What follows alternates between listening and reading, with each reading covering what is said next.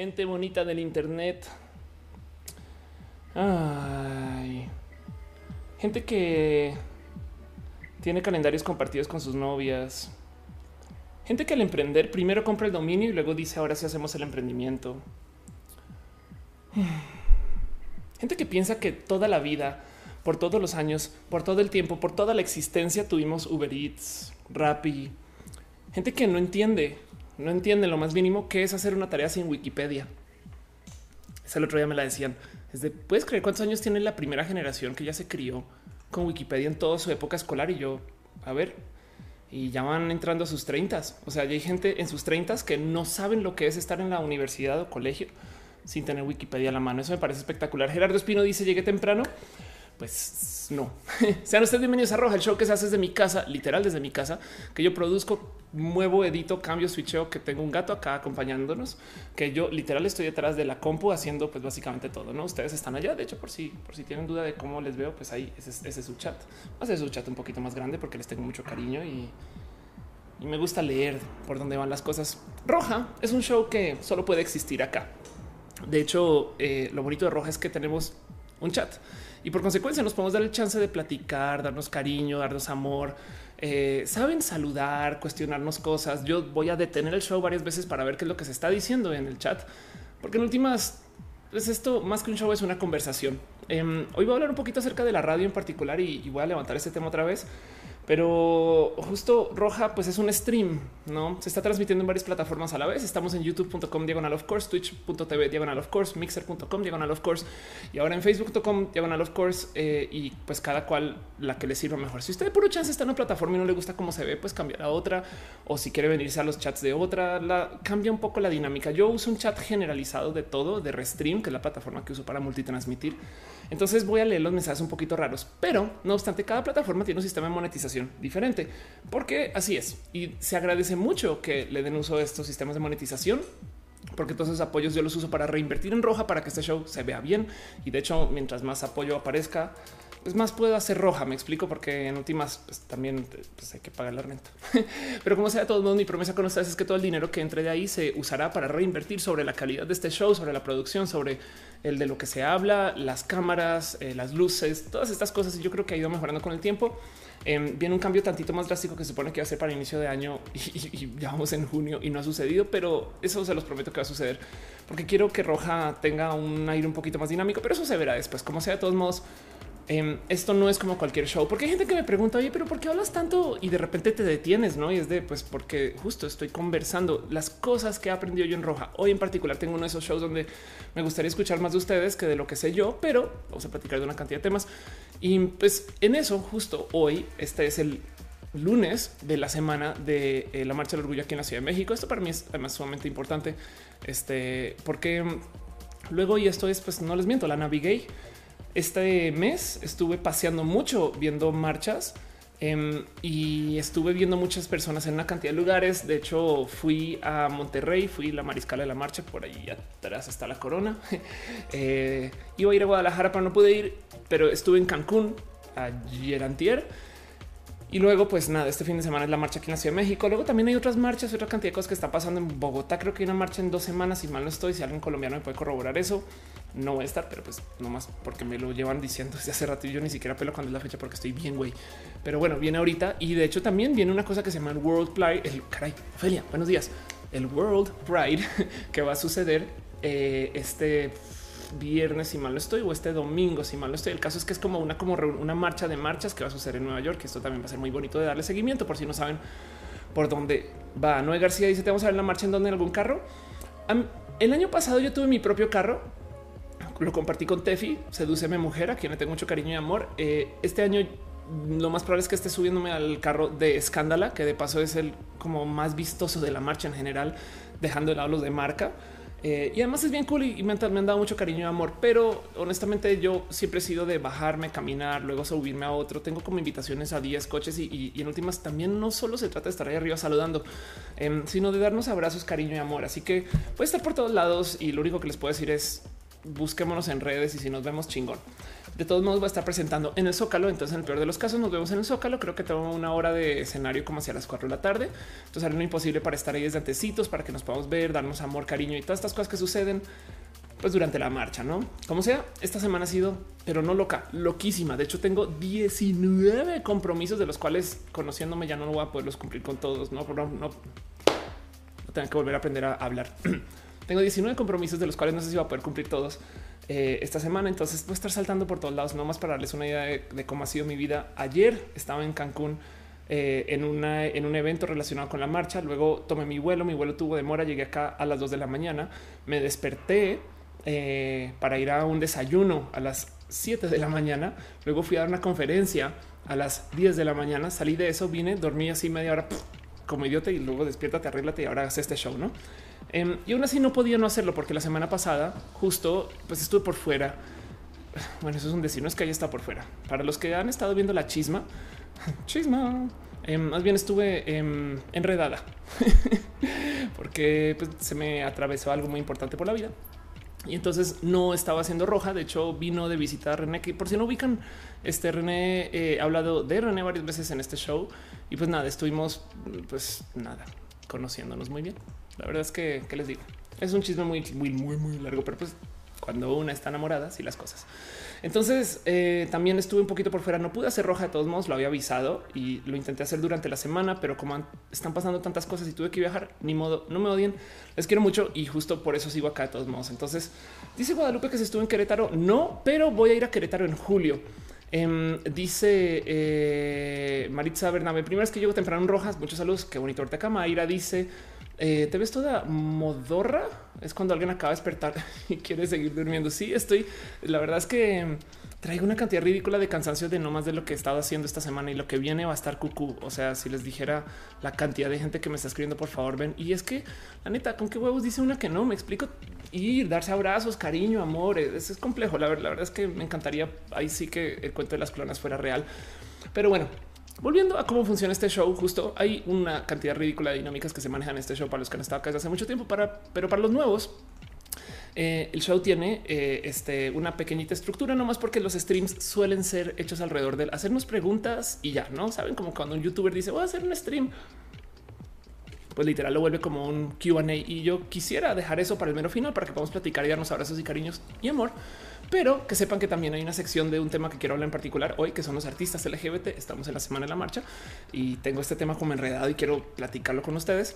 Y luego eh, vamos a hablar un poquito acerca de un temita de ciencia que me trae así como muy intrigada. Luego vamos a hablar un poquito de un tema específico de eh, lo LGBT y después sí, por supuesto, tomaremos esas preguntas. Y en eso me gustaría de paso darle un abrazo especial a la gente bonita que me apoya desde las plataformas que no son estas plataformas que están aquí mencionadas en el chat, sobre todo la gente que me apoya desde el Patreon a Luigi Foresteria, quien gracias a él existe este show. También un abrazo a David Álvarez Ponce, eh, Patreon desde tiempos inmemorables. Un abrazo a Ana, analógicamente, Gabriel O, Daniel Bundonis, Trini de Patacoins, Carlos Aren, el artista formalmente conocido como Camorales, Maritza Bernabé, Alex Melo, alias El Alex, Aque Rubio y Alejandro Alcántara, quienes han apoyado mucho este show. No obstante, ustedes también se les tiene en una altísima estima. Cuando alguien deja abrazos y cariños financieros en este show, nos gusta celebrarlo con piñas, porque no hay nada más bonito que regalar una piña a alguien a menos que usted viva en Argentina, en cuyo caso lo siento por su fama eh, relacionada con el tema del consumo de estupefacientes. Eh, en el caso de la gente relacionada con el fútbol, estoy siendo muy amable con mis palabras, pero miren, le tengo mucho cariño a los argentinos. No, no, se crean, solamente que me entienden. Saben que lo siento, lo siento eh, por su incapacidad de mantener ahora. Ok, ya, ya está bien. Mentiras. no a En fin, un abrazo a ustedes si están en Argentina. En Argentina no se regalan piñas se regalan otras cosas. Y como sea, todos modos, lo bonito de estar acá es que nos podemos dar abrazos, cariño, amor eh, y, vernos. Dice Dale Caro, si tuvieras lo que yo veo hígado de pato, ¿qué ves? Eh, dice Tony Pérez que fue bonito vernos en Cancún, qué bien. Eh, Rosa María del Pino dice me encanta cómo te esa camisa. Muchas gracias. De hecho es un vestido entero, pero pues hoy lo estoy usando de camisa. Alan Plain dice que cierto es que sacaste una nueva canción. Ya, ya hablamos de eso. Eso justo es el tema. Eh, Montenegro dice Venezuela. Un abrazo. Así hoy está hablando con la gente, con gente venezolana. Eh, y, dice eh, eh, Pepe Boicao, mis antepasados arios españoles no te conquistaron para que cuando te ganquee un borracho se lleve una sorpresa. Lo siento. Se tienen que joder un poquito tus este, antepasados. Pero bueno, em, dice Andrés Castillo, ya buscaste Tamite y Long Solstice. Ahorita vamos a hablar un poquito de eso. Eh, y dice Carlos Diepes, ya te extrañaba. Yo les extrañaba a ustedes también. Piñas, piñas, piñas para ustedes. Veo que están dejando piñas y cariño y amor. Em, un abrazo a Tato Oso que dejó un abrazo financiero. Muchas gracias, Tato. Muchas gracias, Tato, por querer ser parte de esto. La verdad es que se aprecia mucho porque, como les digo, en últimas, pues es algo que se hace desde mi casa, pero sí, pero no, pero sí, pero no. Y como sea el mero hecho de que ya nos estamos reuniendo y que estamos platicando, em, me gustaría llevarlo como no más a consideración, pues que si estamos acá, pues que seamos más útiles que solamente un chat eh, de, de piñosos que seamos gente que no sé, que tengamos algún, alguna aplicación, que podamos, no sé, enfrentar algo complejo en la vida. Y por eso es que yo siempre me doy a la tarea de pasar pues por esta lista de colores, porque si este show se llama roja, pues básicamente todo aquello que no sea rojo de la roja me cae como mal. Se habrán dado cuenta que en mi casa yo casi que todo, tanto como mi vida, lo manejo en rojo, blanco y negro, y eso es porque soy bien pinche básica o no.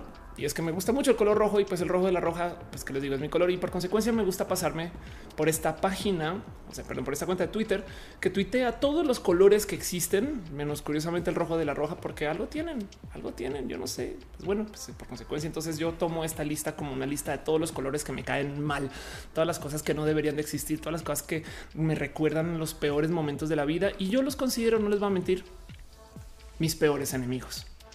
De paso, si usted tiene una ex que se llama Violeta, lo siento. Em, porque si se fijan, pues son colores, todos son colores reales, como el cian bioluminescente. Yo me acuerdo cuando iba al colegio y me pedían que escribiera en color rojo Windows 97 y no lo tenía conmigo y se lo tenía que pedir prestado a un amigo. Pero pues ya saben, ¿no? Es que así son.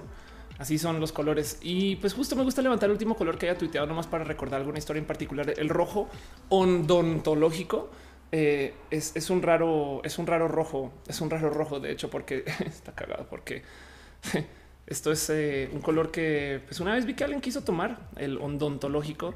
Em, es el nombre que tenía un amigo. Esta es una rarísima historia, pero téngame paciencia. Es un amigo que ahora tiene una agencia de marketing que en una época él quiso ser luchador, luchador como de lucha libre. Me explico. Em, y tenía este tema que como que iba al gym y entrenaba todos los días y pues quería hacer lucha, pero pues como que también a la vez tenía que trabajar un poquito como con su familia porque no le dejaban ser luchador. O sea, como que no era, o sea, en algún momento se le cruzó como que estaba, yo no sé cuándo estaba haciendo pesas y demás. Y alguien le dijo, güey, yo no, no te la tenía como, sabes, de perseguir esta vida de ser una persona como de la lucha. Y, fue, fue luchador por un rato. Muy divertido persona porque justo em, este eh, Luis, eh, eh, cuando me acuerdo que cuando lo conocí tenía el tema y, en esto como que lo recuerdo como un poco pesadón de que llevaba como estos como lecciones de la lucha a su trabajo diario, ¿no? Entonces era muy cagado porque estabas como en la sala de juntas y reuniones y de repente él llegaba tarde y decía, ya llegué, ya llegué, y pum, golpeaba la mesa, ¿no? es de, hey, ¿qué haces? Pues es que hay que llegar y causar impacto, güey, como en la lucha. Lo recuerdo mucho porque justo, en, pues él se le conocía como el don ontológico, saben? O sea, es, porque como es nerdo, no? Entonces quería hablar un poco de la ontología, pero pues también está en la lucha. Entonces, don ontológico. Eh, esto, pues evidentemente fue una falta de pronunciación por parte del bot de colores, pero don ontológico, pues no fue un luchador exitoso, porque también a fin de cuentas, yo creo que son de estas cosas como los artistas que se tienen que clavar y solo hacer una cosa. Saben como que si tú quieres estar en música o si tú quieres estar en baile, si haces algo más aparte de baile, es probable que pues estés ensayando menos. Lo mismo con este Luis, pobrecito Em, porque luego se enorgullecía mucho de ser, no de, ser, de ser el don. Y, me acuerdo que tenía como su outfit como de sombrerito y súper formalón, pinche don ontológico. Pues quería ser como el luchador, como saben, como de monóculo, todo cool acá, bien como nerdín, pero a la vez luchador, no? Y luego en las agencias, pues era como el rudón. Y entonces como que no era como muy consistente consigo en últimas acabamos peleando porque él justo se vestía de rojo y yo le decía, oye, pues yo también quiero que todas mis cosas de lo que tiene que ver con mi imagen sean con el rojo cuando estaba planeando este show y esas cosas. Yo creo que discutimos mucho, fue horrible, fue un poco feo. Em, porque, pues, bueno, hoy en día no hablamos. Miren, cuando les digo que soy intensa con el rojo, este es el mouse de la compu que estoy usando ahorita. Me explico, es como yo uso mucho el rojo. Y, y, pues nada, me tocó, o sea, no es que me quede adueñar del color. Para mí el rojo es el rojo de la roja, pero pues aquí tienes este ni tan chingón andando por ahí diciendo hola, yo soy el rojo. Pues no, no lo eres, no lo eres. Si, si vas a ser rojo, tienes que ser rojo bien culero, no? Y entonces tuvimos una discusión muy seria y una discusión muy compleja, porque en últimas luego lo comenzamos a llevar como al momento de ver clientes, no como que teníamos que enfrentar, hacer un pitch o cosas así. Y pues él, por motivos como muy atados a su lucha, como que me quería hacer el cuatro, el doble, el como que me quería hacer llaves, por ejemplo, como pero en papel, saben como que él estaba pensando quiero hacer como la lucha, pero en los negocios y, era un problema. La verdad es que lo recuerdo como con un como dolor de estómago un poquito y por eso lo tengo aquí en la lista de los enemigos. Em, si usted tiene algún hobby en particular y su hobby eh, se, se, cruza con su trabajo, pues a lo mejor y es más bonito que se dedique entero a su hobby. No sé, tengo mucha rabia toda esta historia y por eso la tengo como tan atravesada y se las quería compartir un poquito. No sé si el rojo odontológico les recuerde algo, eh, pero a mí sí, justo y me recuerda esta triste historia porque muchas cosas horribles han pasado por eso. Dice Ángela Popete, el rojo odontológico hizo que mi ex crush volviera cuando lo estaba superando y ya no la pudiera superar en paz. De acuerdo. Veo que están dejando piñas. Muchas gracias, muchas gracias. Un abrazo a Lizeth Ríos de Sánchez por tu apoyo y por tu cariñito. Gracias por ser parte de esto. Pues así las cosas. Dice eh, Noé García, ¿qué opinas eh, a una persona, como la J de Guadalupe se le diga del mundo gay? Ya ahorita hablamos de la J de Guadalupe, vamos a hablar larguito de eso. Eh, Dice eh, ya me dispersé, te dispersaste tú. Pues por supuesto que me dispersé yo. No te preocupes que este show dura cuatro horas y entonces yo le daré vueltas a las cosas por mucho tiempo. Lo importante es vernos y darnos abrazos, cariño y amor. Dice eh, Nayeli, no se te olvide pasar por el contingente de Yag, por favor. No, pues obviamente, obviamente paso a ver a Yag.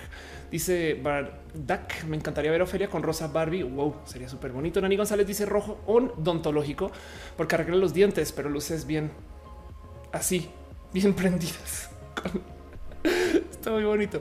Claro, sí, exacto. Es cuando necesitas tener dientes que iluminen, no es una sonrisa que ilumina tanto. Entonces es on dontológico. Ay, Nani, te quiero.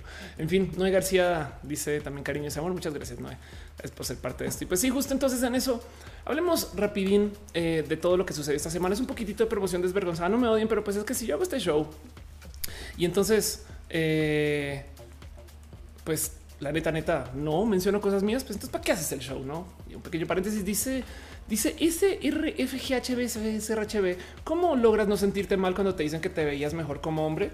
Pues qué chingón, güey, verse bien de vato, güey, no mames, güey, que es guapo, es guapa. Mentiras, eso es falso. Pero qué bueno que mi juventud era de guapo. Em, cosas que pasaron esta semana justo, pues eh, como les había dicho, esta semana estuve un poco ausente de la vida en particular porque, pues es que, ¿qué les digo? Cuando viene una persona tan bonita a tu vida eh, a platicar, a acompañarte, a estar contigo, pues yo la neta eh, sí estuve un poquito por fuera. Y yo creo que eso le voy a, eh, va, a seguirse presentando a lo largo de los próximos meses. Vamos a ver qué pasa con eso. Pero pues nada, em, la verdad es que estoy tocando mucha música, que fue muy bonito, o por lo menos acerca al mundo de la música, no necesariamente tocando. Y también fue espectacular. Y otras cosas que pasaron esta semana, de los que me han visto o han estado preguntando, es que no más para que vean la locura de la semana. Esta semana aparecí en Canal 11 en una bonita entrevista que hizo Anita Lomelia, quien le tengo mucho, mucho, mucho, mucho aprecio y cariño. Esto yo creo que es este tweet también. Eh, ole, a ver, reload, ahí estás. Luego, a ver, no, esto es una colada René.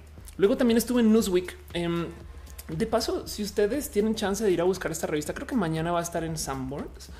Eh, y fue una revista que se hizo para hablar de 41 personas. No me gustaría decir activistas todos, todas y todas, pero pues que está en el mundo del activismo, donde pues básicamente nos dieron una portadota para hablar acerca de las historias de los activismos y salen muchas cosas que hay que como que platicar de este tema. Aquí está la portada.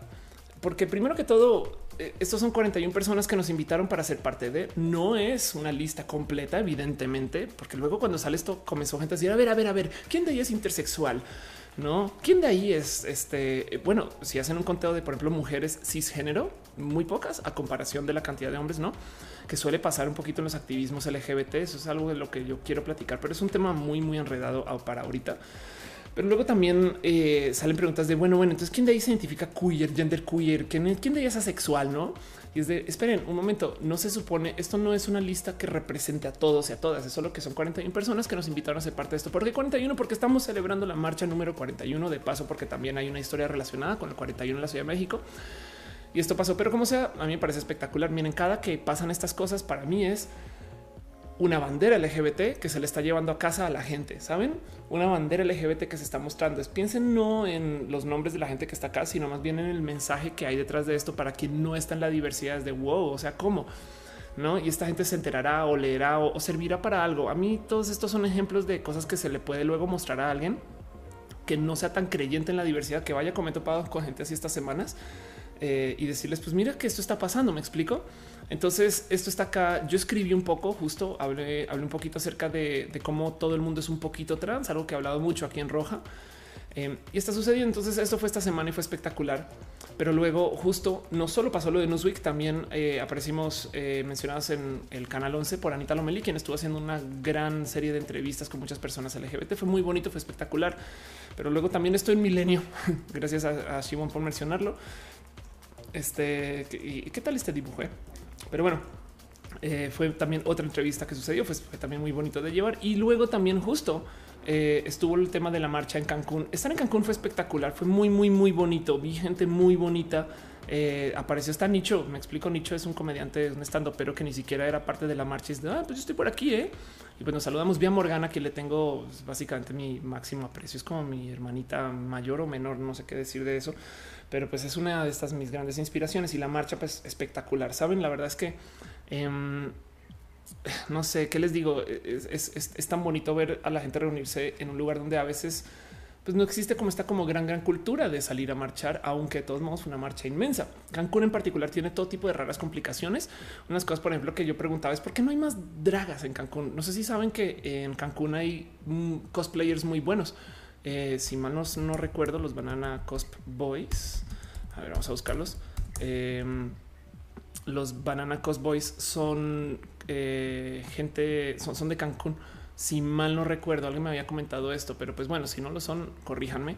Pero pues como sea, eh, estos no, estos son los, los campeones del, del, este, del World Cosplay. Em, y bicampeones de paso, ándale. Y alguien me decía, pues claro, es que como tienen esta como costumbre hotelera del performance y demás, entonces yo pensé, seguro hay muchas dragas. Y luego alguien me decía, no, es que, ¿sabes qué? No hay tanta gente que se trasviste. Porque eh, lo que acaba sucediendo es que eh, apenas cualquier persona se pone una peluca, se me cayó la cámara del gato, cualquier persona se pone una peluca, pues como que se van derechito al tema del el sexo servicio que se ofrece en la zona telera. Entonces, eh, perdón, el trabajo sexual que se, ofrece, que en la zona telera. Entonces, pues hay algo ahí como que enredado con el tema LGBT en Cancún que yo creo que vale la pena platicar sea positivo o negativo, pues depende, yo creo que ustedes un poquito. Pero bueno, como sea, eso también sucedió y fue bonito de ver porque la marcha, la neta, neta, pues qué les digo, es, es, bonito ver gente reunirse en general, ¿no? Eh, muy emocionada estuve de estar ahí un ratito, pero es pues como sea. Dice eh, Carla Palacios, Matu me representa, soy yo en la oficina. Vamos a ver qué está haciendo Mato ahorita. Dice eh, Josué yo creo que esa es mi tía. Puedo ser tu tía si quieres. Vamos a ver, Matu. ¿Qué, qué onda, gato? Dice Aleli Camser, eh, quise enviarte el video donde se ve una pequeña confrontación con un elemento de la policía, pero no pude. Sin embargo, se encuentra en Facebook. Esto fue en Cancún, perdón. Eh, Tato dice, ¿qué opinas del concepto LGBT de Clark? Ahorita hablamos de, la J de Guadalupe. Em, dice José, pobre gatito. Él, él sabe que, hay que trabajar. Él es parte de... Él, él está afiliado con el sindicato y entonces tiene sus horas muy marcadas sabe cómo funciona esto y trabaja cuando hay que trabajar y descansa cuando, es que, cuando hay que descansar. Yo le doy sus descansos, no se preocupen. Pero bueno, palabras más, palabras menos. Estas semanas han sido súper, súper, súper complejas para mí porque estado por todos lados. De nuevo, en Cancún ayer, hoy en la mañana un desayuno, luego este, un escenario, luego con ustedes ahorita y mañana otra vez va a tener locuras así y así hasta el sábado. Entonces, si llego el sábado viva, me consideraré afortunada. Eh, dice Santi Blue, eh, ¿viste la miniserie LGBT Historias de San Francisco? No me la debo todavía. Brainy Montenegro dice que le dirías a un chico eh, que le da miedo transicionar en su país por miedo a lo que está pasando en su país. Después depende del país. Y, y no más solo hay que entender que a veces se puede ser una persona de la transgresión, a veces no, y no más tenerle cuidado con eso. dice eh, Pegasus, me vine acá solo por los. Eh, oh, qué chido. Aleli dice, quise invierte el video. Ya te había leído, perdón. Eh, Carlos Diepes dice Matu tan chambeador un poquito. Matu y vuelve, ya vuelve, ya vuelve. Fue a comer, ya fue, fue justo a comer. Fue justo, justo a comer. pero bueno, En verdad dice tu gatito ni nos pela ni le interesa la fama. No, cuando, cuando ya no tiene que trabajar, justo aparece, justo aparece. y dice Saúl de León, empiezo a bocetar mi póster para la marcha mientras trabajaba como que platico con Ofe. Chido, pues de eso se trata un poquito. Rockman dice, me tocó cuidar un gatito, lo máximo. Y Danro dice, no, mientras sabemos que mató ese cerebro detrás de todas las clonas. Yo he llegado a pensar que sí, eh, por lo menos definitivamente es quien nos organiza a todas las clonas. y así sucede. Pero bueno, que vive el rock and roll. Arrancamos este show formalmente y primero me gustaría eh, hablar un poquito rapidín. Ahora sí, no más por repasar las secciones. Son así, voy a hablar de un tema en particular que es un tema que quiero que me ayuden a formar ustedes. Hace rato hice una pregunta acerca de gente LGBT en medios. Ahora quisiera hacer uno igual, pero en música. Y vamos a hablar de eso un poquito porque hoy tuve una rarísima mañana eh, con un tema en particular que me trae así como enredado y demás. Y me gustaría platicarlo con ustedes, literal, a ver si a ustedes se les ocurre una idea o se me pueden dar listas o, nombres o no sé, como sea. El caso es que esta mañana les decía que tuve un desayuno muy en la mañana y es que justo me invitaron a ser parte de un evento de expansión que se llama Encuentro Expansión, donde me llevaron a platicar con la gente, pues perdón, que lleva expansión casi casi, entre ellos estaba este Alberto Bello. Em, y, la idea era platicar acerca de eh, justo cómo se lleva el mundo de la diversidad y qué deberían de saber y qué no deberían de saber. Ahí está a la izquierda Genal Lozano, por si no pueden ver. Y a la derecha está Temístocles, a quien también le tengo mucho cariño, pero también había gente espectacular. Em, esto fue muy temprano, yo estaba bien trasnochada, pero pues ahí me ven tomando mi selfie, por si me ven cansado ahorita, imagínense ahí cómo estoy. Y el cuento es que Temístocles, quien por si no saben quién es de paso, eh, aquí está, defensor de los derechos humanos, es diputado por Morena. Eh, y el cuento es que es un político abiertamente LGBT, como ahora me gusta quizás farolear que tenemos. Resulta que hace como un año yo decía es que ningún político es abiertamente, pues ahora sí los tenemos. Em, y entonces, eh, yo decía dónde está Matu. Y entonces, ahí estás. Eh, hablar con Temístocles es espectacular porque él trae un buen como de temas que dices, pues sí, esto suena súper bonito. Y él levantó algo en la mesa que todavía le sigo dando vueltas. Porque la pregunta de parte de expansión era, ¿por qué no hay más políticos abiertamente LGBT? Y entonces siempre salía esta como plática de, pues bueno, porque depende de cuántos votos creen que, se van a perder, ¿no? Como que decían como, pues es que si te pronuncias como una persona abiertamente LGBT pierdes votos.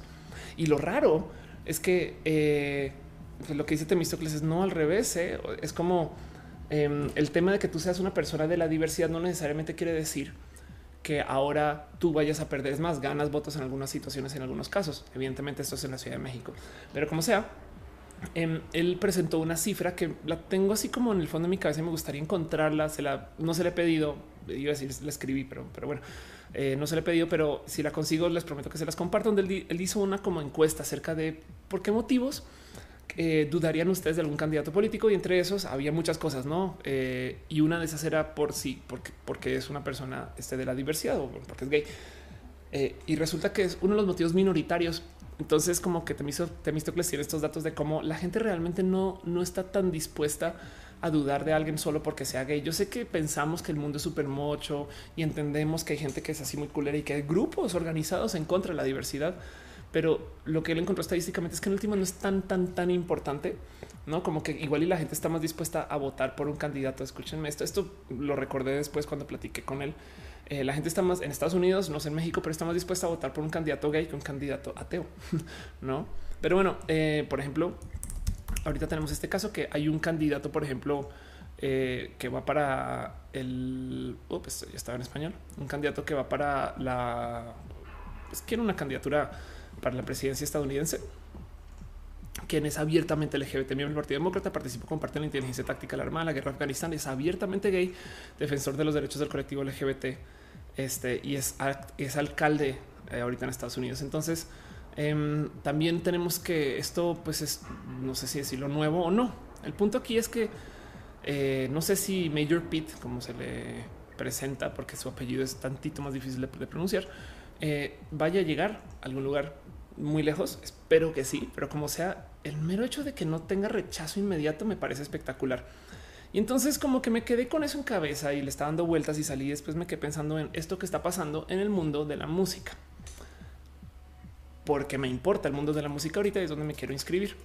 Y resulta, les voy a compartir una pequeñita historia que hace unos, es más, saben que lo voy a buscar, voy a buscar, ¿qué voy a decir yo? Un mes, vamos a buscar, eh, eh, Whitey em, Torre Blanca. Caray. Torre Blanca. Ok, Torre Whitey. Aquí estás, Torre Whitey. Hace unos dos meses, eh, Juan Torreblanca me invitó a grabar con él eh, un trozo para una rola. Un mes le pongo, quizás menos. En mayo 31, aquí está, creo. Entonces, vamos a ver si esto fue cuando estuve con él. Y el cuento es que no, de hecho fue antes de mayo. El cuento es que él me dice: Estoy queriendo hacer una canción en el mundo este, de la diversidad y pues me gustaría como consultar contigo. Yo le tengo mucho, mucho, mucho cariño a Torreblanca. Por si no ubican a, a Torreblanca, eh, capaz si reconocen su ringtone en algún momento. Si se dan chance, búsquenlo en Spotify y escuchen y van a decir, claro, conozco esta canción porque fue un ringtone por mucho tiempo muy conocido. Pues el caso es que estaba eh, trabajando esta rola que se llama, pues, perdón, Aricon. No, seguro por esto ya quedé absolutamente eh, desmonetizada, pero El punto es que él se está pronunciando y está hablando acerca de una persona de la diversidad. El tema con Juan es que todo el mundo ya lo sabía, no era un gran secreto, no era un closet, pero simplemente él no se abanderaba de esto, ¿saben?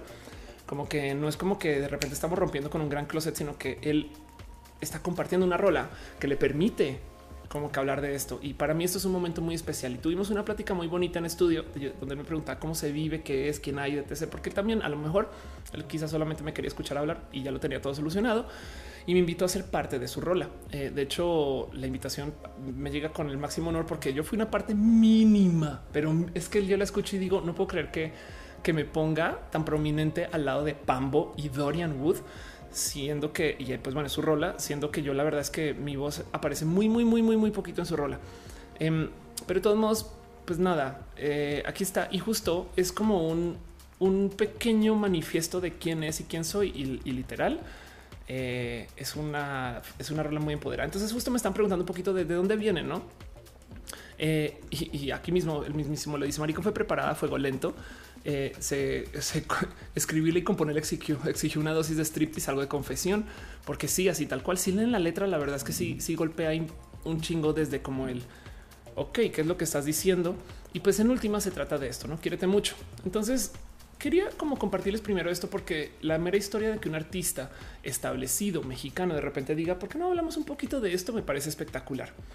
Y lo digo porque como Temístocles, yo creo que estamos pasando por una época de cambio. En últimas, hoy eh, lo que presenta Temístocles es ese cuento de que vas a perder votos si eres gay no es necesariamente verdad.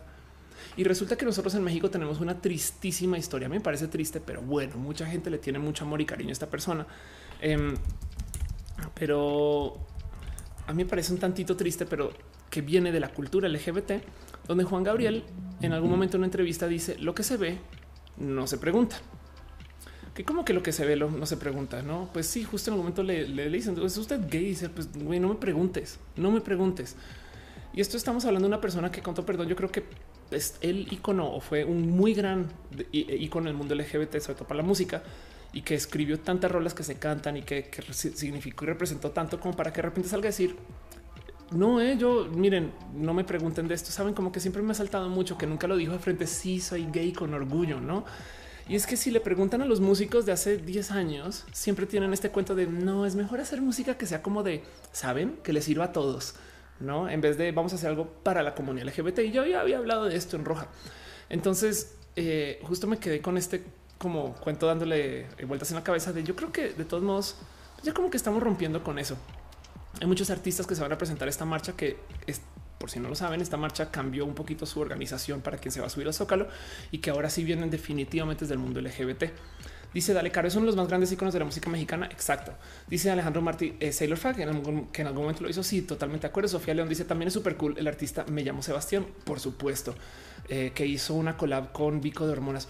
Vamos a buscar eso. Exacto. Entonces, lo que quería hacer con ustedes es quiero tratar de compilar una pequeña lista de artistas LGBT que sepan.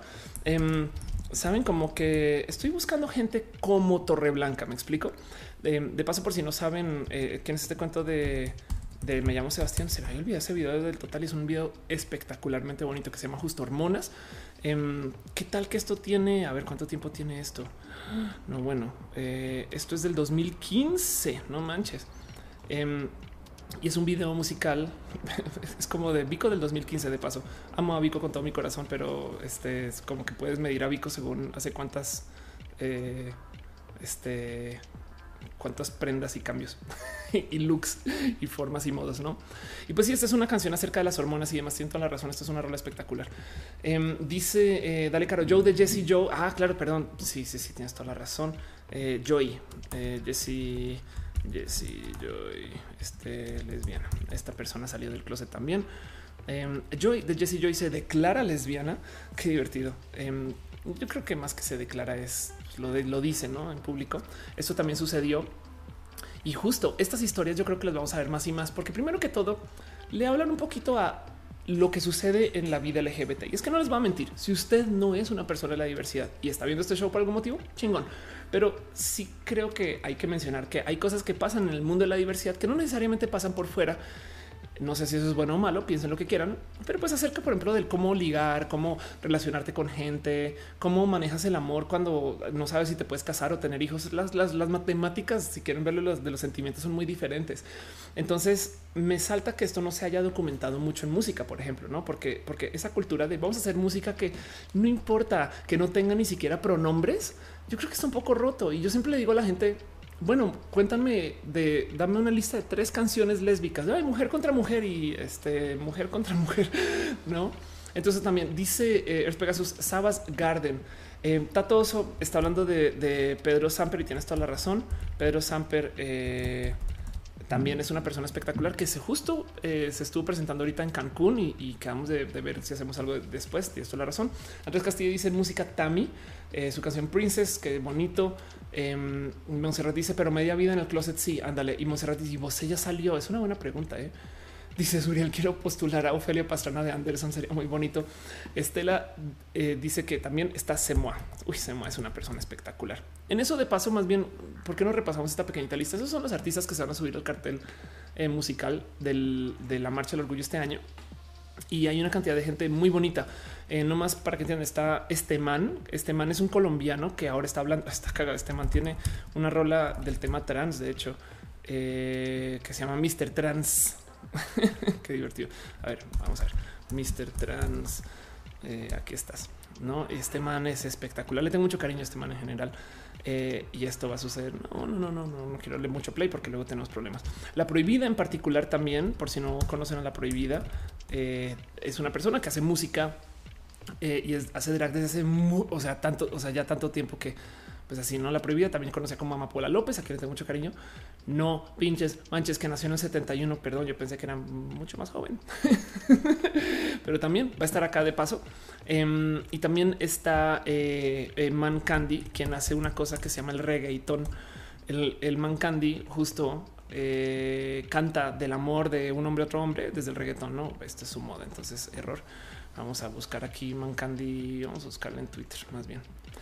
Eh, también está Mancandia y dice eh, Monserrat tuvo un hilo de chicas lesbianas en Twitter que hacían música. Qué chingón, chance de buscarlo y lo bueno, no sé. Dice Yasmin Rosales, Joy no sale abiertamente con su esposa. Bueno, pero el mero hecho de que lo esté diciendo, yo creo que ya es porque también no, les va a mentir. Eh, hasta yo, que saben, no soy una artista mundialmente conocida a veces tengo ese tema de hoy hay cosas que no sé si son para compartir en redes, no? Entonces, eh, quizás por ahí va, puede ser. La locomotora dice un actor que es un muestra nacional de teatro que se llama Mariano Ruiz con la obra de Shakespeare Tour. Deberían darle un ojo a sus redes. A ver, Mariano Ruiz, Mariano Ruiz, eh, Ruiz, este, pero este es teatro, no? O como sea, Shakespearean Tour. Ok, chingón.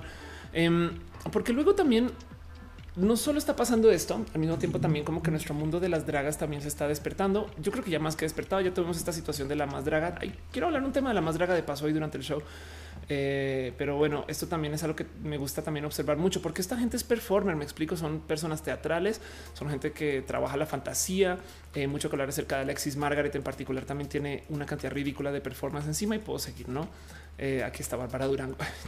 Hay una foto por ahí de Bárbara Durango donde está eh, andando muy casual y alguien le dice te ves igualita a ella y Bárbara le dice igualita a quién yo no me quiero parecer a nadie pero bueno este Quetzal Luna Eh, de la Fuente, Roxana. Es más vale que en esta lista este Pam Sasha o si no me va a dar dolor de cabeza. Bueno, París Bang Bang, que de paso, por si no saben, yo siempre he dicho que si algún día se hace una película de, de Ofelia Pastrana, yo quiero que París Bang Bang sea la protagonista. Eh, Becky the Beach también, que en Guadalajara y evidentemente Aurora Wonders, quien tiene mi corazón máximo, Pretty Woman, quien está en teatro de paso. Eh, y Yolanda, quien me drague una vez. Entonces, esto también está sucediendo. Me explico. No está Pam Sasha en esta lista, algo mal con esa lista. Como sea, eso también está pasando. Entonces, como que yo creo que estamos pasando por una, perdón la palabra, transición, donde los artistas ahora les beneficia decirse y presentarse como abiertamente LGBT. Digo, lo digo porque en últimas, la verdad es que siempre beneficia, saben? Es como ser una persona mexicana en Estados Unidos y no decirlo. Entonces, como que le quita un poco a tu arte, a quién eres, a cómo te presentas. no puedes energizar a una comunidad en particular. Gracias, Monse, que mandó el link de las lesbianas que hacen música. Porque la otra cosa que está pasando es más eh, Women Save Guitar. A ver si aparece así tal cual. Eh, esto ya lo había presentado también aquí en Roja, pero lo vuelvo a repetir.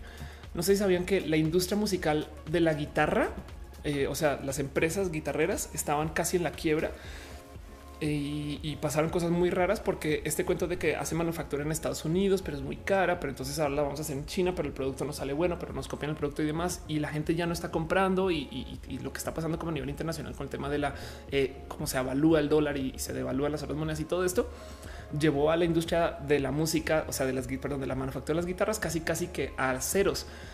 ¿Y quién salvó la industria musical de los de la, guitarra, porque también de paso el rock en particular también está como desapareciendo en manos del hip hop, el reggaetón estas cosas. Pero resulta que por primera vez las chicas están comprando guitarras. ¿Qué pasa? Que así como las mujeres en los videojuegos, resulta que eh, muchas chicas se alejaron del mundo de los videojuegos porque les parecía tóxico empaparse de todos estos como vatos que se encargaban de tratar muy mal a las mujeres. Y entonces en que ellas se alejaban, Em, pues se consideró, se creó esta leyenda que los videojuegos, pues en últimas son de niños y eso es muy falso. miren, pregúntele a cualquier chica gamer que conozcan cuál fue su primera consola y muchas veces ellos van a decir cosas como pues la primera es una que compré yo porque mis papás no me la dejaron tener. Y eso es algo como muy como de esta generación, no como que la generación que se está criando ahorita, los más chamaquitos o más chamaquitas, ahora sí tienen, son niñas que tienen eh, consolas de videojuegos desde chiquitas, pero que antes no era así. Pues lo mismo pasaba en el mundo de la guitarra y por consecuencia no hay muchas mujeres en el mundo del rock. Pues resulta que ahora justo por primera vez, y esto es gracias al Internet, gracias a Amazon, gracias a que ya no hay que ir a una tienda musical, gracias a que la gente ya no tiene que, oh, pues, perdón, ya que las chicas ya no se tienen que aguantar un hombre guitars planeándoles, pues están comprando mucho guitarras. Y ojalá esto quiera decir que tenemos en el futuro muchas bandas de mujeres eh, que están tocando pues cualquier, cualquier género que le beneficia. No aquí está la lista justo. Eh, ah, es que además la, la generó Itzel. Ok, Itzel es una persona espectacular, pero bueno, en fin, aquí está Laura, ah, el Pi, Laura Pergolizzi, exacto. Eh, Tash Sultana, Tish Hyman, Margaret Randevuk, Annie Clark, Soco, Sofía. Wow, tanta gente que le tengo que dar follow. Chido. Em, pues esta es una lista bien pinche bonita. Bianca de Coco Rossi. Eh, y entonces en eso también hay una cantidad de gente como que espectacular por observar. Otra cosa que también estuvo sucediendo eh, esta semana es que se hizo, perdón, estas dos o tres semanas es que se hizo una cosa que eh, se le llamó un ciclo de arte que se llamaba el, el, ciclo entre lenchas, vestidas y musculocas. De paso, yo me presenté en este ciclo cuando yo me estaba presentando en el Teatro por la Ciudad, fue porque hicieron como un evento entero de artistas LGBT y se hizo pero de todo, de todo. Entonces estuvo eh, justo, eh, vamos a googlearlos uno por uno, eh, los, los baleteros del Trocadero Monte Carlo, que de paso son una, unas personas que hacen ballet, no sé si decir si en drag o en transvestismo o, transvestidos o, o, de modos postidentitarios, pero como sea, me parece espectacular, porque además el ballet que suele ser tan, pero tan, tan, tan tradicional, pues evidentemente le dice a personas con cuerpo de hombre, o con cuerpo estereotípicamente eh, asignado a, un hombre cisgénero que no pueden hacer ballet. Saben, saben cómo es de estricto el baile. Y pues acá tienes estas personas diciendo, pues me vale gorro, no? Em, porque además, además el ballet es muy binario. Suele ser que hay como digamos que giro de hombre y giro de mujer. Y el de mujer siempre suele ser lo mismo, pero más débil, la neta. Eh, y entonces me encanta que esto suceda. Em, Estuvo True Colors, que fue el stand up que eh, hice o hicimos eh, True Colors stand up. Y este, si fueron chido y allá nos abrazamos y nos dimos mucho cariño.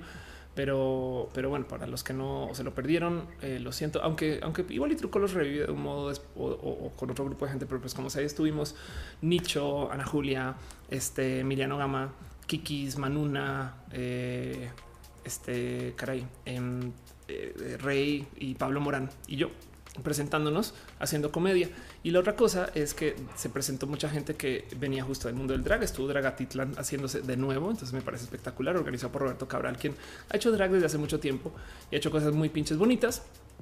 Em, y la otra cosa que vi acá, a ver si lo encuentro, uh, es que puedo seguir. Aquí está Mir Marduk, las flores silvestres, Coronel Amelio, Dragópera, eh, Príncipe y Príncipe, la cebra danza gay. Eh, vean nomás la cantidad de gente que hay. Aquí estás, Dorian Wood y la bruja de Texcoco. Entonces esto fue una propuesta que me parece espectacular porque en últimas, miren, por si no ubican, les quiero presentar. Primero hablemos de Dorian Wood. Dorian Wood eh, es un artista eh, no binario que eh, vive en Los Ángeles y es latinoamericano y entonces presenta, habla mucho del tema de cuerpo, habla mucho de su identidad, imagen, quién es, se maneja con la E, entonces es espectacular porque su música es con la E, ¿no? Y, y decía, decía en su show de paso es porque, porque usamos la E, pues porque, porque nada, pues porque tenemos respeto. Wow, no, pero es este tipo de personas, saben? Es como de ok, no presentándose en el teatro por la ciudad, el teatro de la ciudad, perdón, enfrente de miles, bueno, mil personas o, cuánta gente habrá ido eh, dando un conciertazo. Y de paso lo hizo del lado de la bruja Texcoco, quien también les, les, digo, eh, cariño a la bruja Texcoco, quien hace justo también este como arte queer estaban hablando de Semoa. Bruja eh, hizo una colaboración con Semoa hace un ratito. y está Bruja atrás, Semoa a la izquierda. Eh, no sé quién está en esa. Es una, no es una guitarra, em, pero es más a ver si está aquí en los créditos. No, eh, gracias, gracias Sem por no poner la descripción quién es quién. Pero ahí ven, no? Y entonces esto es como el arte gay. Si quieren verlo, no, que, no quisiera decir de hoy, pero pues que, que parece que hoy en día es más fácil de promover que hace 10 años. Y de nuevo, esto se da porque tenemos una comunidad inmensa, porque ya no le huimos, porque el drag es espectacular y, llevó eh, a todos estos actos a la visibilidad, porque hay mucha curiosidad por el tema LGBT. Es como de repente yo me topo de una cantidad ridícula de mujeres y género que son fans de RuPaul y es de esto, ¿cómo pasó? Dice em, Sal de León, Kim Petras, por supuesto. Sal de León también dice Sofi. Eh, dice Yasmin Rosales de niña quería una guitarra y mi mamá me dio un pandero. Ok, todavía puedes tener la guitarra. ¿eh? Eres Pegasus dice ese rinco me dice estuvo demasiado fuerte los insultos. Chiste, felicidades por ganar, pero ah, uy, ahorita hablamos de eso. No sabes, me dolió un chingo. Eh, lo de Comedy Central fue muy complejo, pero ahorita hablamos de eso porque hubo hasta drama tuitero de mi lado, no? Y Seichato dice no puedes hablar de mujer rockera sin saber antes de de moi, Elis Paprika, Daniela, su sonido láser. y dice, claro, sí, por supuesto. Que de paso, dato curioso, láser es una persona también, ¿eh? No. Siempre dicen Daniela y su sonido, güey, su sonido es un güey. Eh, Elena Boten dice: Yo soy lesbiana y trans y no miro RuPaul's. Mis amigas y heteros son súper fans. Anda, exacto. Eh, Gaby Guzmán dice: LP que nos hace durar a varias chicas de nuestra heterosexualidad. LP es lo máximo. Le tengo tanto cariño y amor. Y dice Nani González: Amo la música de Pablo Vitar. Sí, y Pablo Vitar además presenta cosas espectaculares. ¿Quién es Pablo Vitar? De paso, eh, Pablo Vitar es de esas personas que eh, acá, a ver, vamos a ver. Aquí está en a ver qué, les puedo mostrar de Pablo Vitar. Eh, vamos a ver qué está tuiteando Pablo Vitar. Alguien me ha dicho que estaba o estuvo en México hace muy poquito y yo como no, no sabía. Eh. Pero aquí está Pablo Vitar, es una persona, este, mm, es brasilian y hace un performance espectacular. Porque justo el tema aquí es, pues lo queer. Me explico, es como, pues es Pablo, pero no, pero se presenta así, pero y esto es como la nueva generación de artistas que sin ningún problema, pues dicen, ¿no? Que así es. Eh, es, como, de hecho, es una persona espectacular para platicar estas cosas y así. Dice eh, eh, Raciel Roten, yo comienzo a pensar que Alexis, más que mujer cis, podría ser más alguien no binario, ya que una vez dijo que también tenía disforia de género. De hecho, puedo confirmar que cuando yo conocí a Alexis, me, le presentaron como una persona no binaria eh, y en ese entonces platicamos así y yo no sabía que luego se estaba presentando, identificando como una este, mujer cis. Pero como sea, de todos modos es un gran logro. Y yo creo que capaz el tema de la mujer cis en la imagen de Alexis, por si no saben de quién estoy hablando, es, eh, nos vamos a buscar Alexis, Alexis 3XL. Em, la imagen de Alexis en particular, eh, pues responde a mucho que hay en el drag y muchas cosas que se supone que el drag es solamente de hombres y demás. Entonces, capaz es un tema feminista. Puede ser que se está inscribiendo entre femeninos, no sé. Pero cuando a mí me presentaron a Alexis, me dijeron que era una persona no binaria y eso, pues todavía sí me lo lleva al corazón. No miren, el tema de la gente no binaria es que implica pedirle mucho a mucha gente que no está dispuesta a hacerlo. O sea, después del desmadre de yo no quiero aprender a hablar con la E, a mí me vale madres, yo voy a seguir hablando, es incluyente, todo, eso.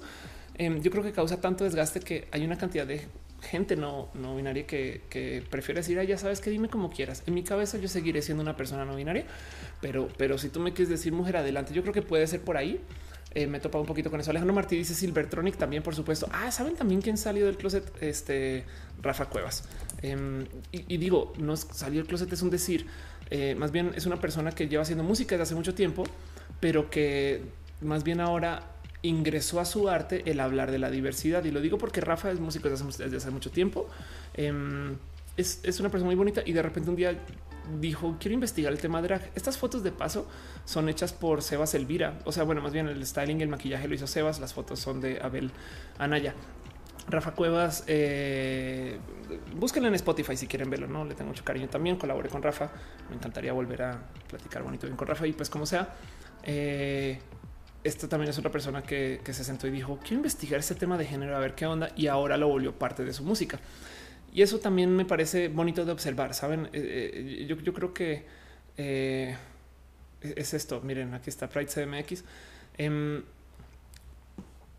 Me parece que es como gran parte de, ¿no? de esto que está pasando ahorita y que tenemos que, no sé, que me gustaría como observar con ustedes. Síganme aventando nombres.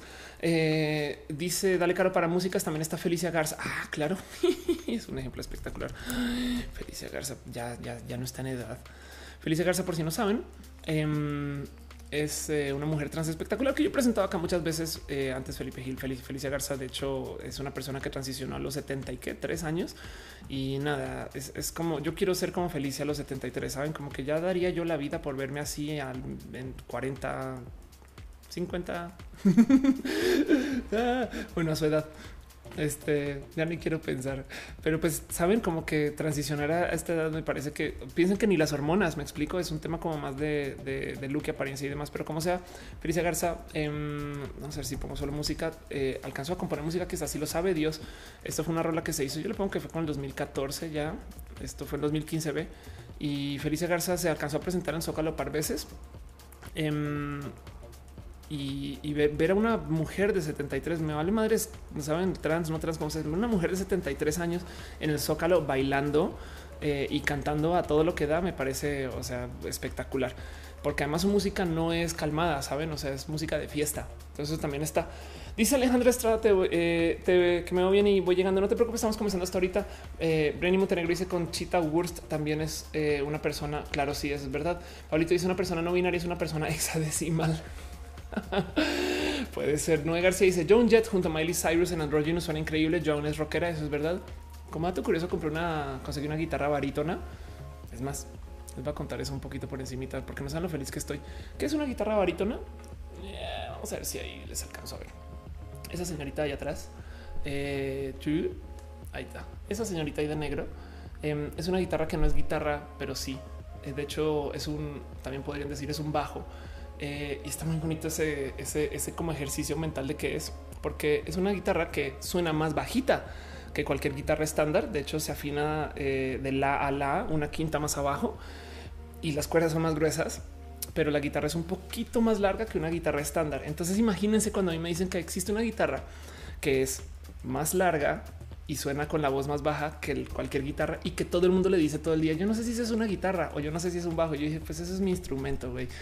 Entonces eh, ahora es como en donde me estoy aventando para aprender música, pero como sea, em, le puse la guitarra de bueno, le pusimos con, eh, le pusimos de nombre Jet.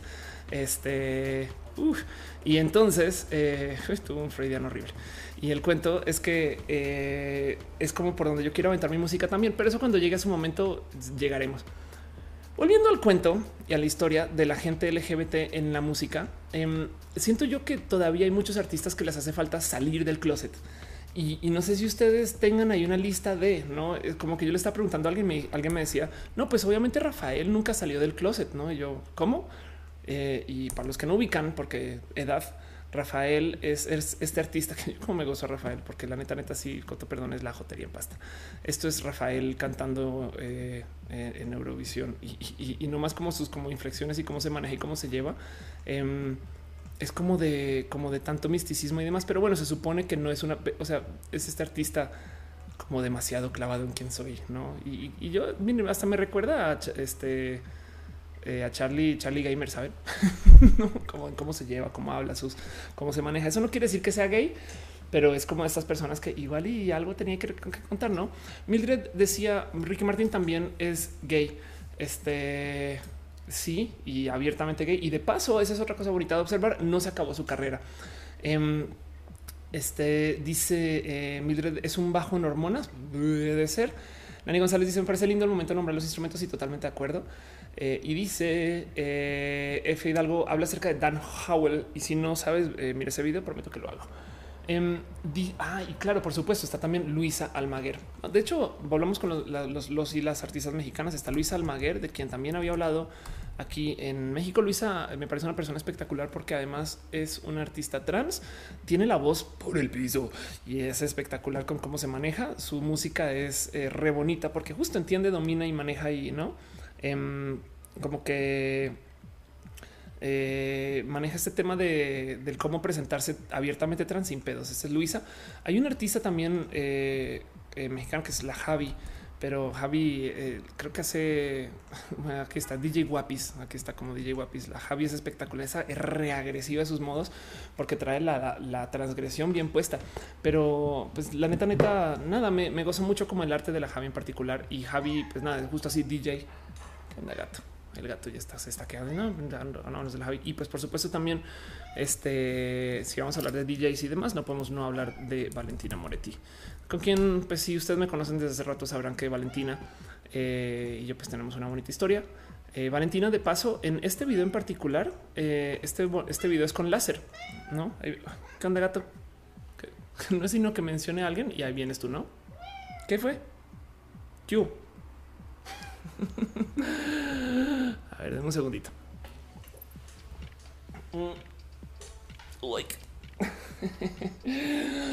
ya ven cuando el gato quiere tiempo. Eh, dices que no imagino a Charlie. Eh, Dan Rodizador de la no canta. Sí, de hecho, las dragas de RuPaul suelen ser este corte de personas que son como tan talentosas que, dentro de todo lo que hacen también cantan. Music Blog dice hace poquito colaboré con un proyecto de puras chicas. Resulta que todas somos parte de la comunidad. No se planeó así, pero pues qué bonito, claro, total. Eh, y ahí tienen al gatito. Mm. Eh, Isai Chato dice Ana Madrigal. Em, Laura Jane Grace también, por supuesto. Eh, ya mencionamos a Sophie, eh, que Laura Jane Grace es punk y trans. Danny Troll dice: últimos días he venido escuchando la cumbia feminina. y se me hace una gran canción. Sí, por supuesto. Y bueno, sí, evidentemente, porque no? Pues sí, si vamos a hablar de esta música, pues hay más y nada menos que René Ghost este, para esto, por su pollo. Dice que si no que se mató, responde sí, eh, Estás bien necesitado tu gato. ¿Qué onda? ¿Qué onda?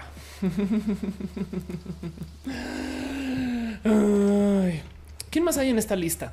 Em, es, como me parece tan bonito de observar esta situación. Es, es no más considerar que igual y me gustaría pensar que igual y se acabó la leyenda porque hace rato entrevisté a Tomasa del Real. Tomasa del Real también es una persona que parece espectacular. Debo su video, lo sé, debo su video. ¿Quién es Tomasa del Real? Eh, más para que lo tengan claro. Tomasa del Real hace reggaetón. Em, y es una entrevista espectacular. Eh. La verdad es que es una chilena que hace, hace su reggaetón es agresivón y ella, ella le llama, eh, si mal no recuerdo, neoperreo. Eh, y habla como la nueva generación de reggaetoneros que viene y demás y hace cosas muy bonitas. Tomasa no está en la diversidad, pero evidentemente es muy aliada. Y hablábamos y decía, no, pues es que en la música igual tú como que no quieres hablar de las etiquetas. Y yo así de no, al revés, yo, yo sí quiero hablar de las etiquetas en la música. Yo sí quiero que esto se celebre, se diga, se comente, se opine. Y pues entiendo por qué los artistas de la generación de antes le tenían miedo a esto, como que tenían este como miedo como de manager de es que si mencionamos que somos gay o le hablamos a la gente gay perdemos ventas. Pero es súper falso. Ricky Martin sigue siendo una persona, me explico, y salió del closet hace mucho tiempo. Eh, Lu dice ese cubo no colombiano. Ándale. Dan Ro dice Mato quiere cariño porque lo llevaste a Cancún. Totalmente de acuerdo. La locomotora dice muchos pelitos de gato. Sí, eh. Si, si yo algún día sufro de algún problema este, con mi respiratorio o algo así, es porque eso. es porque el gato suelta pelos. Eh, están hablando de eh, Taylor Swift, Chabela Vargas, pues sí. Eh, y The Village, Ravel, el venezolano, Arca y Mickey Blanco, ándale. Eh, ¿Quién más? Eh, Rebeca Baez dice las cantantes de RuPaul's Drag Race, Comador. Sí, por supuesto. Y Harry Styles y así. Sí, justo, justo. Hay una persona más que no he mencionado todavía que es Troy Sivan. Eh, Troy, vamos a ver si encuentro este video. Troy Sivan, Argentina. Eso es una locura para la gente que no conoce. Eh, este, primero que todo, Troy es eh, este artista súper queer que se presenta. Ole gato. A ver, señor, no, tú no puedes cambiar la cámara cuando quieres. y que llama música abiertamente LGBT y pues en Argentina fue un exitazo. O sea, como que también cómo se presentó, cómo se llevó, cómo estuvo, fue pues, fuera de lugar, ¿no? Eh, entonces esto pues también sucede. Y lo digo porque miren, de nuevo, eh, esto, a ver, si se crea una cultura de que se puede decir que eres abiertamente LGBT en la música, prepárense para ver muchos músicos o artistas que pensaban que nunca lo iba a decir diciéndolo. Como yo sigo esperando el momento que suceda el bandatón cuando una, una cantidad inmensa de, gruperos, de, cantantes de banda, de repente sí digan, ah, sí, acá somos 10, 20, no sé cuánta gente creen ustedes que existe en el mundo de la banda que sean abiertas, que sean LGBT, no? Ya hablamos de Pablo Vitar, sí, Beth Dito también está. Em, dice eh, Ana Axoleto, me gustó la blusa blanca que usaste en último roja, ¿dónde la compraste? Pregúntame eh, la compré en Amazon, pero no me acuerdo dónde. Entonces, igual le preguntan cuando no esté en show y te prometo que te lo busco. La de división de dice Zoe Blade, que hice la música para ContraPoints. Ándale, y H. Bomberguy, que también es trans. No sabía, no sabía. Ándale. Eh, Daniela Valle dice: Ya hablaron de Evangeline el Shinji, I like you. Eso viene ahorita más tarde. Y pues en eso yo creo que justo quería repasar con ustedes. Vimos una cantidad de, artistas. La verdad es que hay muchas personas que se consideran íconos LGBT eh, de la comunidad ya, pero, pero siempre me ha saltado que no son personas que se inscriben en la diversidad. Entonces, todos los años, esto ya va a cambiar este año en la marcha, ¿no? ¿Por qué, ¿Por qué me estima esto? Es porque todos los años siempre hay como un gran artista que es heterosexual aliado, que no estoy en contra de eso para nada, que se presenta en la marcha LGBT. El año pasado fue Faye. Y siempre dicen, pues es que jala y es que le estamos dando entretenimiento a, ¿no? a la gente LGBT. Y la verdad es que, o sea, sí, y evidentemente Faye tiene muchos fans que somos parte gente de la comunidad. Pero el tema es que para que Faye se pueda subir, uno hay que sacar a alguien que no tiene los escenarios que tiene Faye porque no tiene esa carrera. Y dos, el motivo por el cual no tiene esa carrera es porque no se le da escenarios. Entonces como que siempre te quedas con él. O si ojalá la marcha sirviera para esto. Es como si en los premios, eh, digamos, del cine mexicano pusieran, no sé, Toy Story, porque pues tiene jale, ¿eh? ¿no? Entonces vamos a tener views y pues no se trata de eso.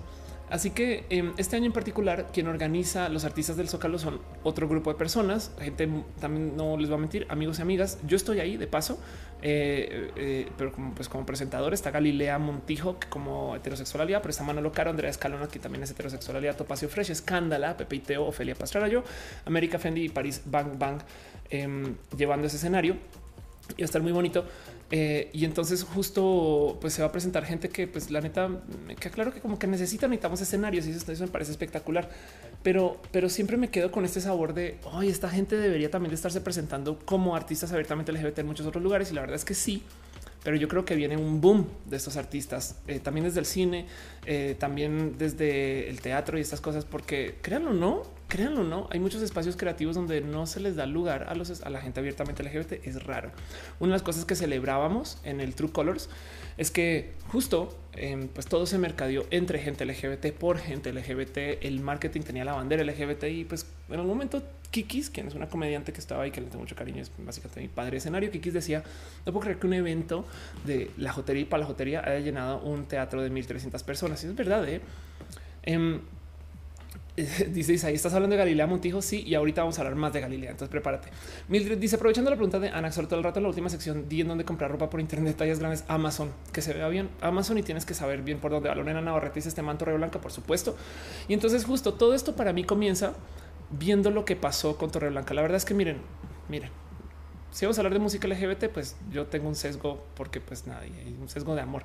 Em, pero, pero el cuento aquí es que eh, dejando de lado a la gente que lleva haciendo música LGBT desde hace mucho tiempo, eh, lo que sucedió con Torre Blanca es para mí muy bonito. Está, es un artista que viene desde la diversidad desde hace mucho tiempo que lo está diciendo los cuatro vientos. Saben, este cambio yo me gustaría verlo en otros artistas y espero que suceda. Si me si buscan a Torre Blanca ahorita en Spotify, encuentran esta rola que se llama Maricón. Se la recomiendo de paso. Es como un gran como momento de miren así las cosas.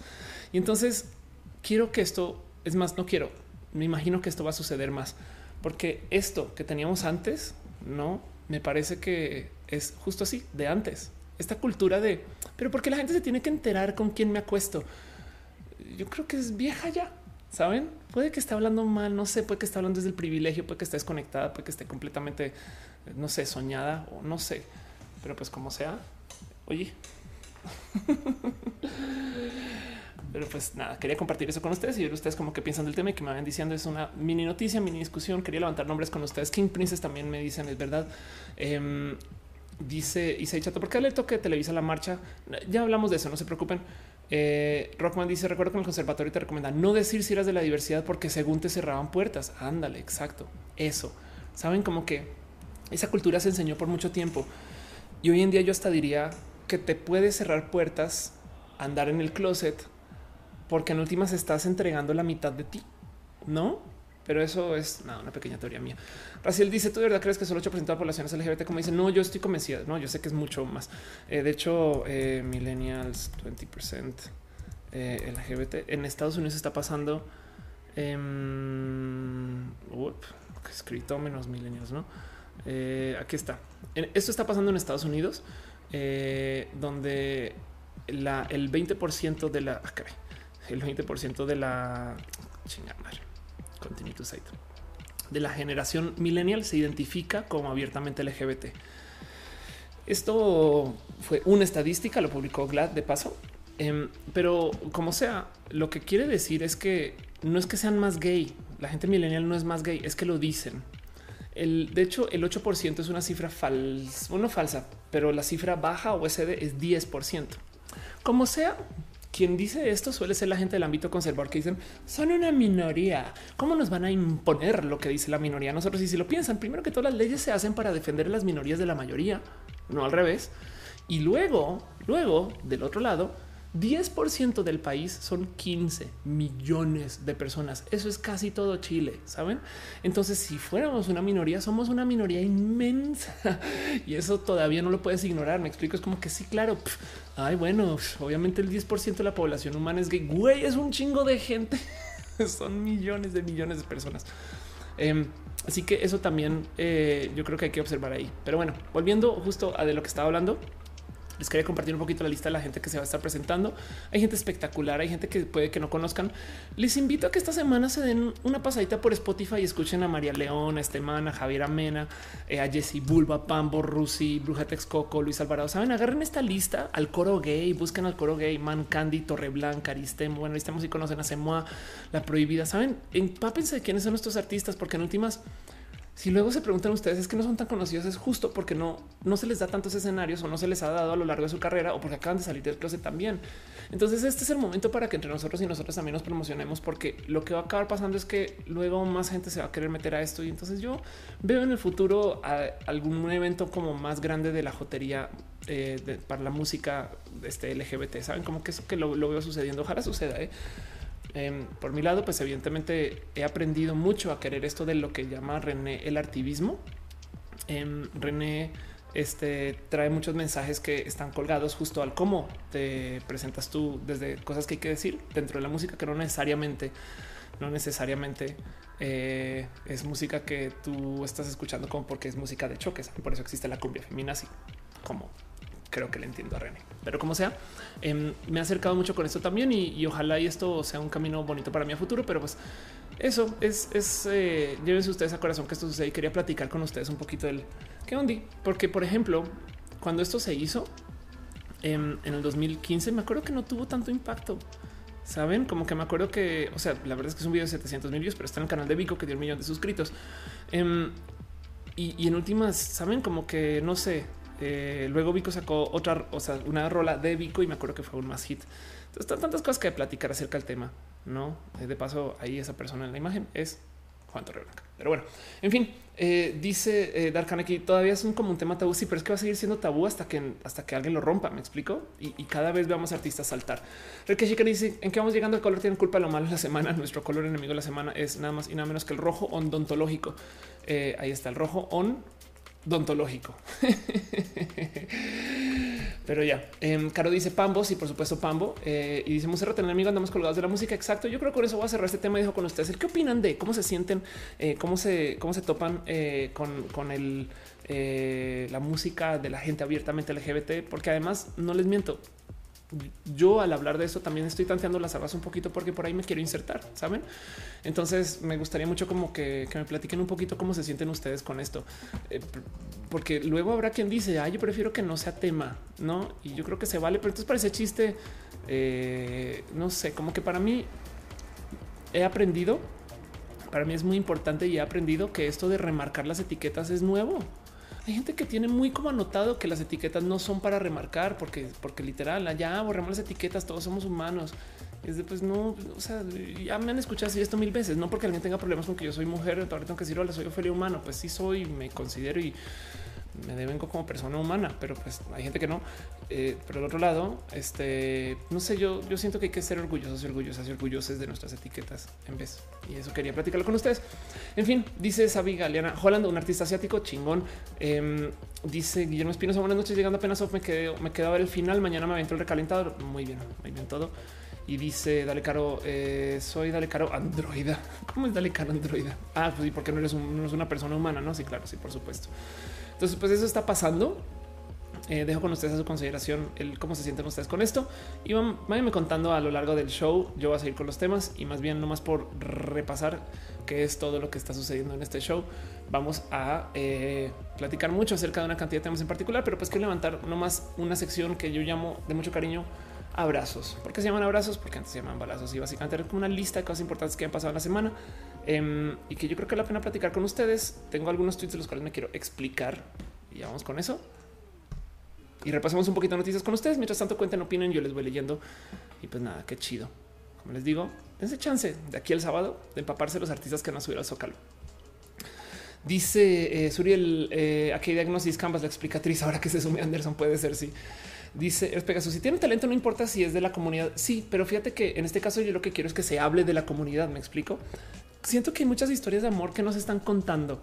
Em, yo tengo un ejemplo muy estándar con esto. Tengo unos amigos que eran novios, cortan y entonces ahora se quedan viviendo en el mismo depa porque lo siguen compartiendo, pero ahora cada quien consigue una nueva pareja y lo llevan cada quien a sus nuevas parejas al depa. Entonces ahora son cuatro personas que están viviendo en el depa en una relación poliamorosa porque cortaron, pero como que siguen juntos, pero no, pero sí, pero no. Y los nuevos que llegan, pues también como que entran y ven que ya hay una pareja andando. Entonces viven en esa como convivencia de cuatro personas, pero luego eh, los dos nuevos comienzan a andar entre sí. Este y, los dos que cortaron vuelven a andar entre sí y todos siguen conviviendo en el espacio. Son cuatro personas que están compartiendo un espacio de amor. Si ahí no hay historias bonitas para contar desde el amor gay, no sé dónde. De paso, llevan mucho tiempo así. Son de las relaciones más estables que he conocido. Que les digo, el poliamor. Y se dice gracias por la recomendación musical chingón. Carlos Yepes dice la música LGBT me encanta, pero siento que los coreanos están haciendo muy buen trabajo para darnos a los gays esos ritmos que necesitamos en la vida. Los coreanos están llevando la música a su tope desde lo algorítmico y lo, lo hacen muy, muy bien. O sea, como que le dieron a la fórmula cabrón y, no, no, no, es queja. Me explico. Entonces, eso también me parece algo muy pinches bonito. Pero bueno, con eso cierro un poquito el tema. Sigo leyendo sus comentarios y sigo opinando eh, según lo que pueda. Em, y más bien, vámonos a hablar un poquito de abrazos, cosas que pasaron esta semana, lo cual es yo creo que vale la pena platicar con ustedes. La primera es por si ustedes son fans de Evangelion. Em, Evangelion está en Netflix. Si ustedes no saben qué chingados es Evangelion, no se preocupe. Em, Evangelion, vamos a ver qué dice Wikipedia. No, a ver si hay una descripción muy fría y seca de qué es Evangelion. Neon Genesis Evangelion. Eh, conocida simplemente como Evangelion, es una serie de anime creada por el estudio Gainax, dirigida por Hideaki Anno o Anno Hideaki. La historia de la obra se da lugar en un mundo futurista en que una organización paramilitar llamada NERF protege a los humanoides llamados Eva. A medida que avanza la trama, esta se vuelve paulatinamente más confusa y psicológica, en donde las personalidades de los personajes se hacen cada vez más inestables y su desarrollo eh, se torna fundamental. Sí. Em, de hecho, hay mucho que hablar acerca de Evangelion, tanto que le dediqué mi último gran video de Canvas cuando tenía tiempo para hacerlos eh, a Evangelion y ya tiene un rato ese video, pero pues como sea, hay mucho que hablar. Y ahora está esta serie en Netflix. ¿Qué pasó? Que al subir a Netflix cambiaron un poquito la historia. Y eso yo creo que a mucha gente le saltó. Es, es un raro tema porque lo que hicieron fue que aplicaron una traducción tantito más literal de algo que se decía en japonés, donde hay una, por no spoilerear mucho por si no lo han visto, pero hay una pareja que se decía te amo pero no era tan parejas. Básicamente es un ángel que le decía a un ser humano te amo y luego y se entendía como una relación homoerótica. Em, pero luego en la traducción de ahora dice te quiero eh, y, pues cambia las cosas. No un te quiero no es un te amo. Em, y, eso ha despertado una cantidad ridícula de plática y, debate y pelea, porque entonces, o sea, que nos quieren quitar la diversidad. Y pues primero que todo, yo solo les quiero decir algo que no se les olvide que Netflix es que nos dio, que nos dio Casa de las Flores, este Orange is the New Black, es que nos dio tantas cosas de la diversidad. Yo creo que no es una agenda antidiversidad, sino más bien es un tema como de cómo hicieron este nuevo doblaje, pero pues la verdad es que en últimas no sé si, si quieran como remarcar algo raro acerca de alguna intención de alguien de la producción. O sea, yo no siento que Netflix esté buscando Em, censurar un tema LGBT, sobre todo sabiendo que, no se les olvide que es la empresa que está amenazando eh, sacar producción de, eh, de, Georgia, un estado que se declaró antiabortista em, y en eso están moviendo las aguas mucho y, entonces los conservadores se quedaron durísimo. Netflix no, no creo, no, tienen una plataforma anti LGBT, pero de todos modos sí le dieron como un gran cambio a esta como percepción y en eso me quedó la duda, porque yo platicaba con gente del TV y me decían, no, pues es que a ver, a ver, un momento, lo que está pasando es que es un ángel que es una persona sin género. Y eso me explotó la cabeza. Yo, perdón, ¿cómo que los ángeles no tienen género? Em, a ver, vamos a buscar nombres de ángeles, a ver si, si este aparece acá.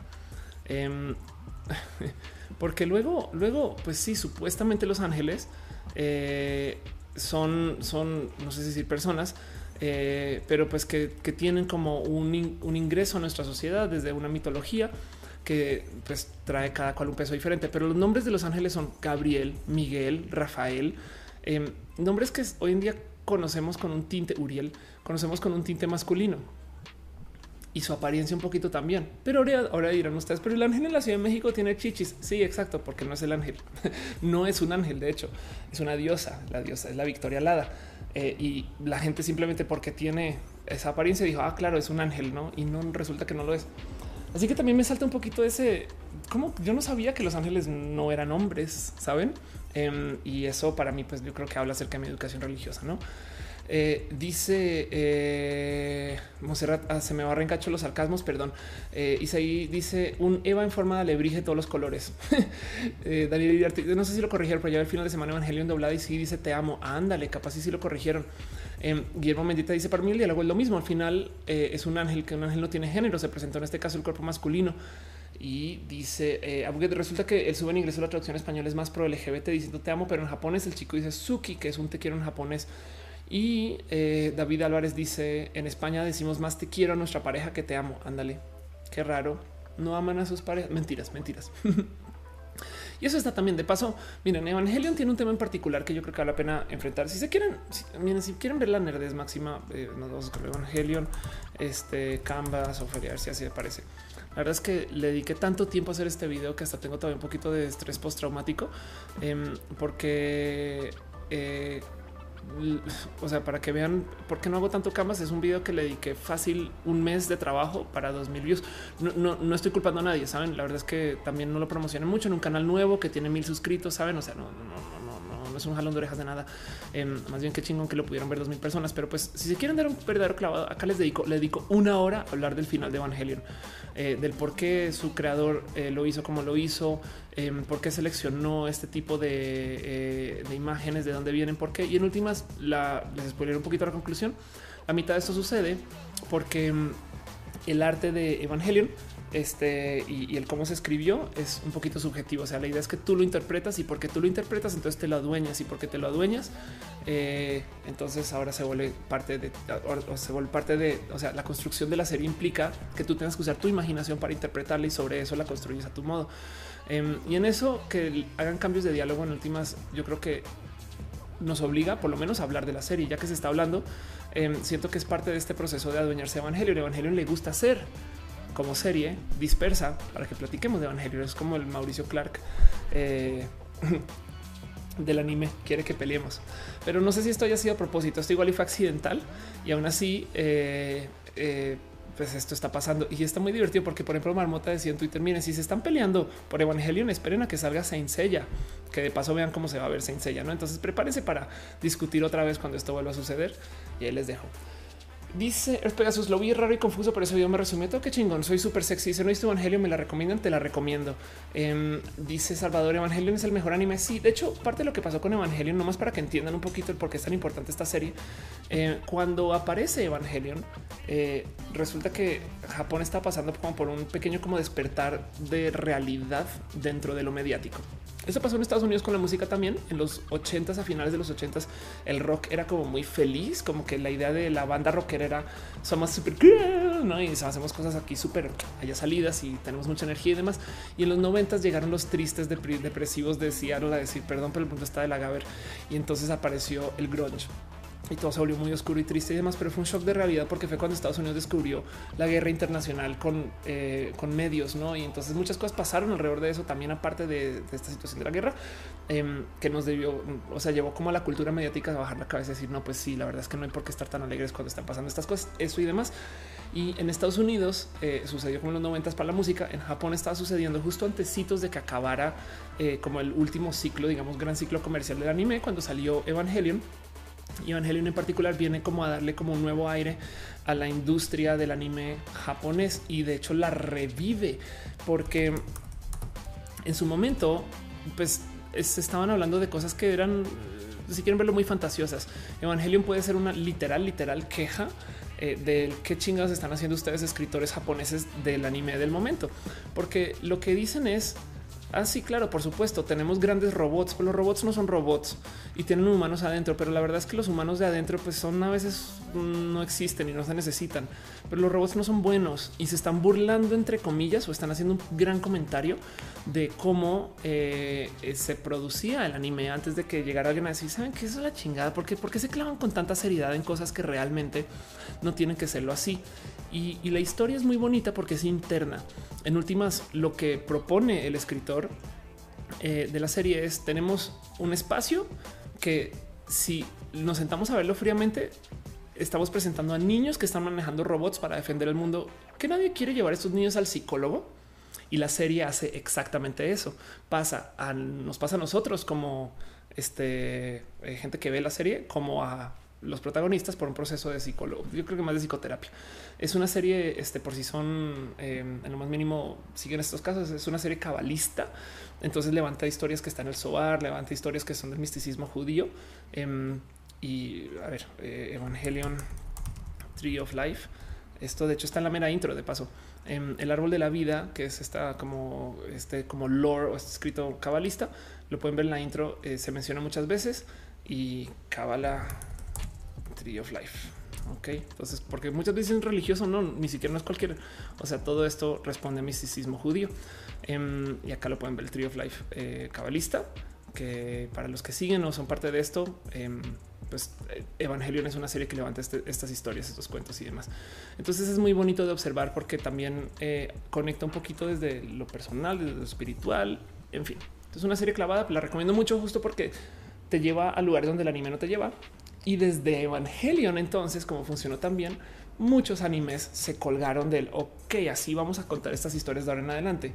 Entonces hay muchas cosas que hoy en día conocemos como muy normal y muy estereotípico del anime, pero que se inventaron para Evangelion. Y así las cosas. Em, dice Suriel, eh, la interpretación de Eva cambia incluso contigo mismo, dependiendo del lugar mental donde estés en el momento de verla. Por supuesto, sí. Eh, dice al final todos tienen un breakdown. Sí. Eh, y Chato dice gracias por explicar lo que es Evangelion para los moguls. Pues en lo que se pueda, porque es complejo. Scarlett dice con la versión de Neon, Neon Genesis Evangelion, vela que se presentó en tele. Eh, soy súper sexy, me gusta el, misticismo, pues sí, pero no el religioso, pues bueno, por sus motivos. Y dice, soy súper sexy, Andrómeda era casi gay, lo volvieron mujeres, eso me molestó mucho, de acuerdo. Monserrat Morato dice, es que no inventen, si está difícil, si lo piensan tantito, Evangelion es una interpretación del cristianismo desde la modernidad, pero con ojo nipón, sí, además, además.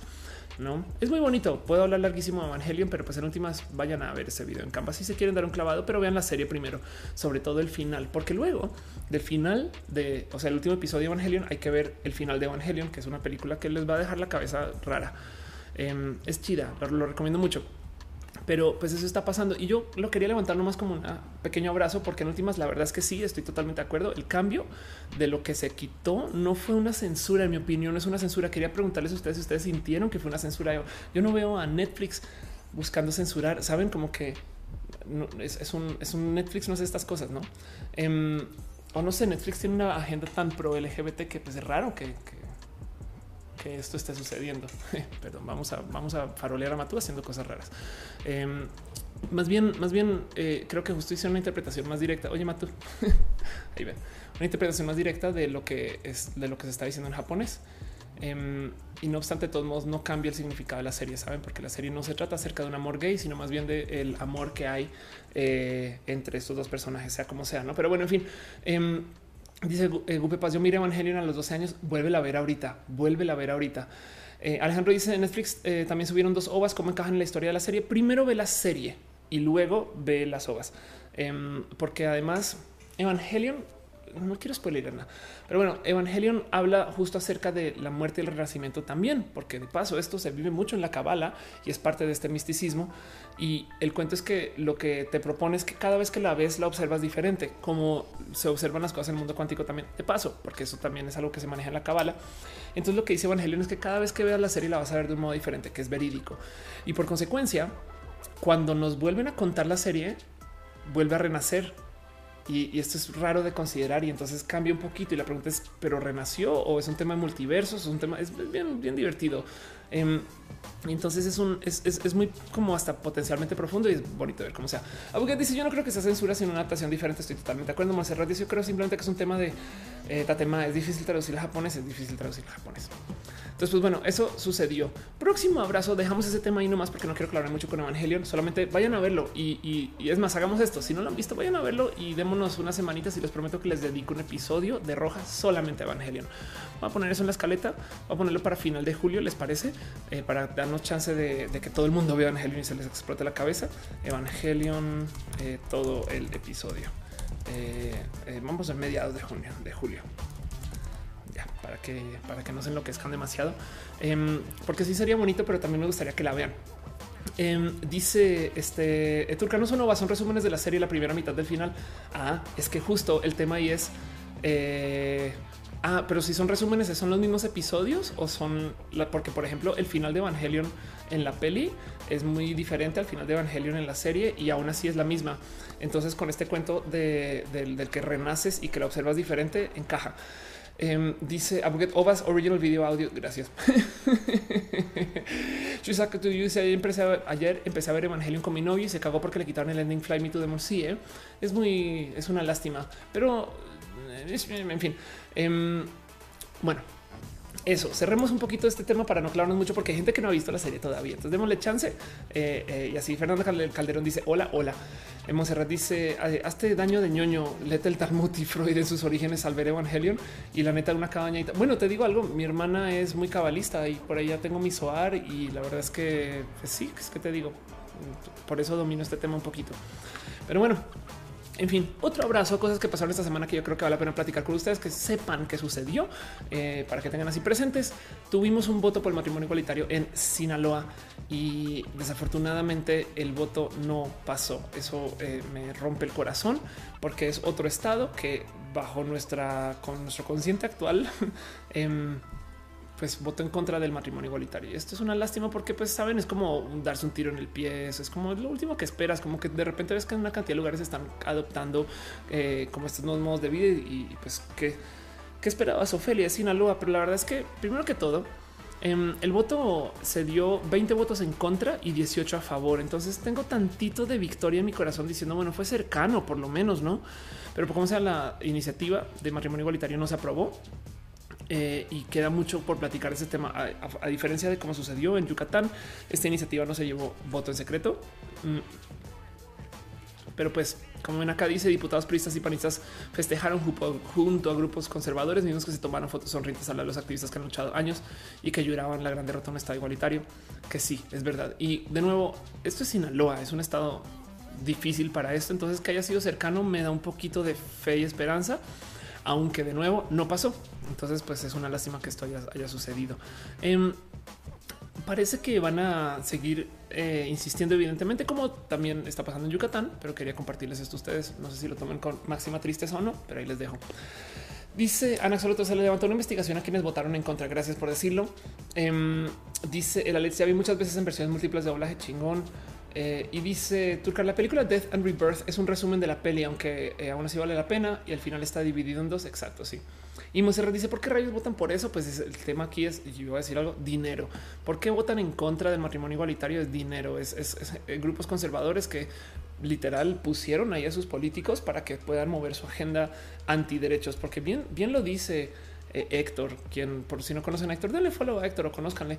Em, Héctor eh, hace muchas cosas eh, en el mundo de la comunicación LGBT, tiene el closet LGBT, es espectacular, es una persona muy bonita. Y pues sí, como dice, no entiendo cómo alguien puede ser tan egoísta y cruel para luchar que alguien no tenga un derecho, ¿no? Y, le da el, al clavo con ese este enunciado. Entonces, pues es una lástima que se haya pasado. Lo dejo ahí más a calidad de abrazo. Em, no, bueno, mención porque no es una tan bonita noticia sepan que eso sucedió. Les pregunto a ustedes qué onda y cómo se sienten con eso. Otra cosa que pasó esta semana que es sumamente importante, por lo menos para mí, no sé ustedes cómo se sienten con eso. Yo creo que Caro capaz sí eh, le salta esto, em, pero eh, no sé si ubican que RMX, la estación de radio, ya no es. Y esto me causa un poquito de tristeza. Para los que no ubican, el por qué existe roja es porque yo estaba en RMX. Yo iba todos los lunes, si mal no recuerdo, a RMX en la mañana, platicaba un ratito, 10, 15 minutos, me grababa también, lo subía a mi canal de YouTube y me invitaron a ser parte de como este como análisis de opinión y tecnología y demás. Muchas veces no podía presentar porque la radio es muy pedida, saben? O sea, tienes muy poquito tiempo, hay comerciales que quitan mucho espacio. Eh, el show de Gonzalo Oliveros en RMX en la mañana era de dos horas, rojas de cuatro, saben? Em, y se comparte con muchos nombres y encima de eso hay que parar cada tanto para poner música, cosa que yo no hago aquí. Entonces yo acabé haciendo roja porque siempre llegaba a casa con güey, hice tanta investigación para este tema y no tengo dónde presentar, pues hagamos un stream.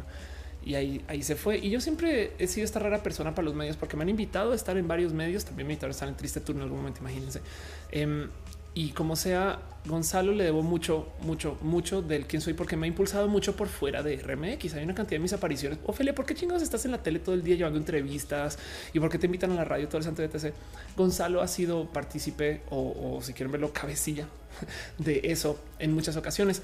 Em, justo eh, él, por si, por si no ubican, pues llevaba RMX así una cosa, RMX que se llama el 212 eh, y fue una propuesta que, pues como dice Gonzalo, le duró 13 años.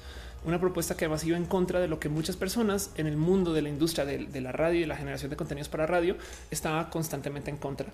Y además, para rematar, Gonzalo siempre ha sido una persona que ha apoyado la diversidad y está inscrito en la diversidad. Entonces eso se llena mucho el corazón. Es una lástima que pues como lo dice, esos tres meses que le dieron, porque dice, a mi proyecto le dieron tres meses de vida, esos tres meses acaban hoy.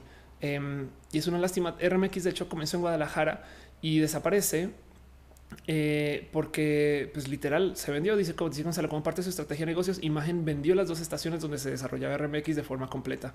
No porque el concepto no vendiera, sino porque todo lo contrario, los resultados le dieron un valor agregado que le interesó a otro grupo de comunicación que desde mañana lanzará una cosa diferente a lo que se tenía ahí en ese espacio que antes era RMX. Entonces es una lástima porque pues nos quitan un contenido. Yo le propuse a Gonzalo por internet, ¿por qué no haces tú un RMX online y ya no? la chingada con la radio y no dedicamos a esto. No, no tomo esa propuesta, ojalá y lo haga. A fin de cuentas es Aristegui Online, es así. Y, este López Dóriga tiene lópezdoriga.com y, y, Chumel es un espacio. Saben como que toda esta gente que, que vive y vive mucho eh, ahorita, como los, los comunicadores de noticias que conocemos, están realmente en línea roja existe por eso también. Entonces me encantaría, me encantaría que algún día se aviente a hacer esto, pero pues como sea, de todos modos es como un despedir porque fueron 13 años donde eh, es más, lo puso, lo puso Gonzalo acá muy bonitos. No negaré que tengo el corazón resquebrajado, como los colaboradores que ayer hoy estuvieron ahí. Y dice: es difícil decir adiós, espacios amigos que se unían de forma remota. Yo era una de estas personas que creció contra todo pronóstico, contra cualquier circunstancia, total de acuerdo. Em, y una de las cosas que decía eh, es que no hay nadie, a ver si lo encuentro por aquí Em, no hay nadie de eh, que no tuviera algo que decir que no haya pasado por eh, RMX y eso, eso me lo lleno, me lo, me lo llevo al corazón también, em, porque justo eh, aún, hoy hay políticos y líderes que la ven con recelo, no así la sociedad que la cobijó como suya como parte de su clan. Em, es, es, es, es ridículo ver que esto se tengan que cerrar, pero pues en última si es un proyecto que no te pertenece, si no le pertenece a alguien más, te puede pasar, ¿no? Imagínense ustedes, si, si no es su canal de YouTube, pues alguien puede llegar y decir, lo vendí, este, hice algo con él, hice un negocio, lo que yo, por otro lado quiero cam. No, si Roja no fuera de Ofelia, capaz el día de mañana me reemplazan como presentadora. Entonces cosas pueden pasar y en eso me alegro mucho de que yo esté haciendo mi producción. Ahora, la producción de Ofelia es hecha en su casa, con su cámara, con su este, contacto de internet, que a veces se cae. ¿Me explico? No es lo mismo que tener una emisora que tiene un costo diferente. Entonces, eso también pues, son de esas cosas que son muy difíciles de decirle a alguien que no viene de lo digital. Em, pero como sea, sucedió, me rompió el corazón. Yo quería nomás darle un agradecimiento público a Gonzalo, porque yo en parte soy quien soy gracias a Gonzalo. Entre muchas personas que me han apoyado, me han impulsado, me han llevado a lugares. Em, me acuerdo que Gonzalo siempre me decía, sin miedo, Ofelia, tú di las cosas de la diversidad para que tengan impacto. No, entonces él tenía esas noticias y demás y me las daba así, pues, léelas tú, güey. Como que fue un bonito bueno, es de cierto modo bonito padre ¿no? de, la comunicación y me impulsó mucho a, formar esto que ahora se volvió roja. Entonces, en últimas, si quieren verlo así, eh, Gonzalo es el abuelo de roja, eh, es el abuelo rojo y, y, eso yo creo que me lo llevo a corazón. Ojalá y RMX reviva de otro modo. Si ustedes escucharon esta emisora, pues nada, lloremos en conjunto y si no, pues nada. Y de paso yo estoy aquí, no necesariamente por Gonzalo, quien me presentó aquí es Fernanda Guerra Ledudet, quien está en Guadalajara y está o estuvo en RMX y me dice, Ophelia, tú tienes que ser parte de esto. Entonces también, eh, si Gonzalo es el abuelo, Ledudet es la abuela. Eso suena raro de decir, porque Ledudet no tiene look de abuela, pero pues me entiende.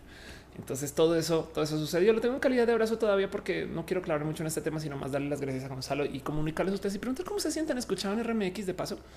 Em, pero ya, Daniel Hipólito dice el podcast eh, le está rompiendo en Spotify, pero es cierto que la radio tiene bastante poder. Sí, Cristina Alexandra dice el caso de RMX me recuerda lo que pasó un poco con Estéreo 99, conocida también como Radio Absoluta, la estación de Guadalajara que también transmitía música alternativa no popular. Sí, y hay una estación eh, en la Ciudad de México que también como que tuvieron un tema, no sé si es este reactor eh, o radioactivo, una de esas dos. No me tocó porque yo no vivía en la Ciudad de México cuando esto era tema, pero me acuerdo que eh, había esta, esta historia de, la gente que solía ser de, esta emisora y entonces que son unos chulos y pues que acabaron varios proyectos cada quien y que muchos se formaron de reactor y radioactivo o radioactivo, como sea. No, me acuerdo. Dice, ah, dice Caro radioactivo, justo radioactivo. Ándale, Olayo y Sucuro. Ah, no manches que radioactivo era Olayo. Pues bueno, ahora, ahora es este, eh, ¿cómo se llama?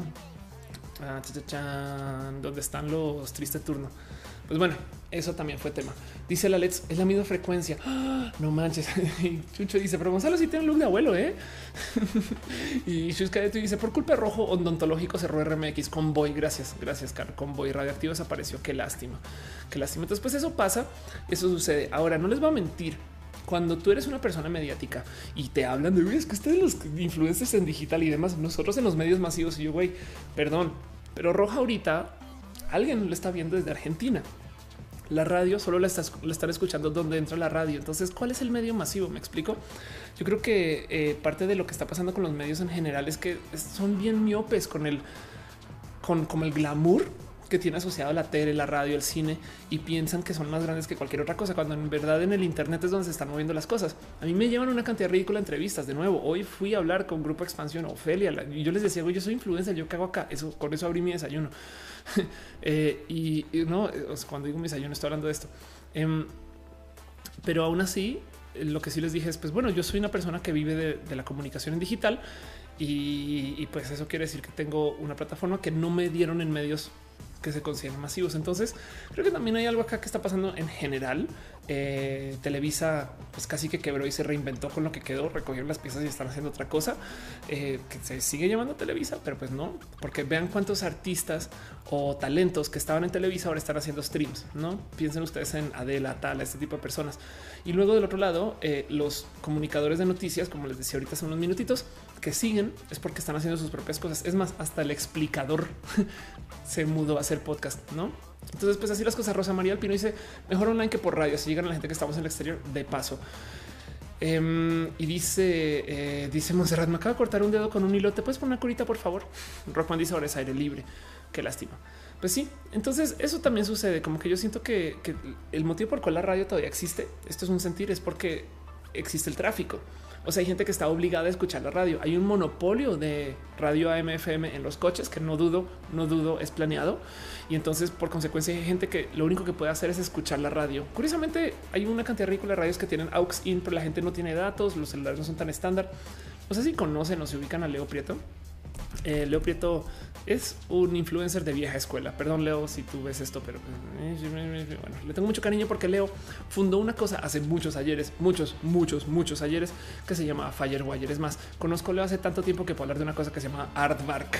Eh, pero eso es otro tema. Y lo conocí hace muchos ayeres. Leo es un emprendedor chileno que ha hecho cosas muy bonitas, me ha enseñado mucho de la vida y él creó una cosa que se llama Beta Z y antes Firewire. Firewire ya pasó por tantas manos que, eh, o sea, decir que es de Leo, pues no, pero para que reconozcan, no es un lugar especial. Le tengo mucho cariño a Fire y a Beta Z también, eh, aunque vean que esto ya es, es, red este metro del Publimetro.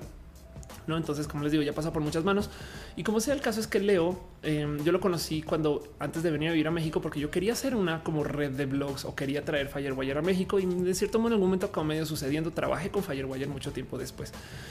Y me acuerdo que, y ojo, esto ya tiene 10 años, 10 años, 10 años, güey. Me acuerdo que luego me decía, me gustaría emprender. Em, si alguna vez ustedes han cambiado el radio de su coche o ubican cómo funcionan, la medida estándar de donde entra su como unidad de radio se llama un DIN. Em, que cambia mucho según el coche, el modelo etc. Y ahora hay cosas que son muy modulares que no tienen nada que ver. Pero bueno, hay una medida estándar de esos radios como los que venden en tienda de radios de, de modificador de coches.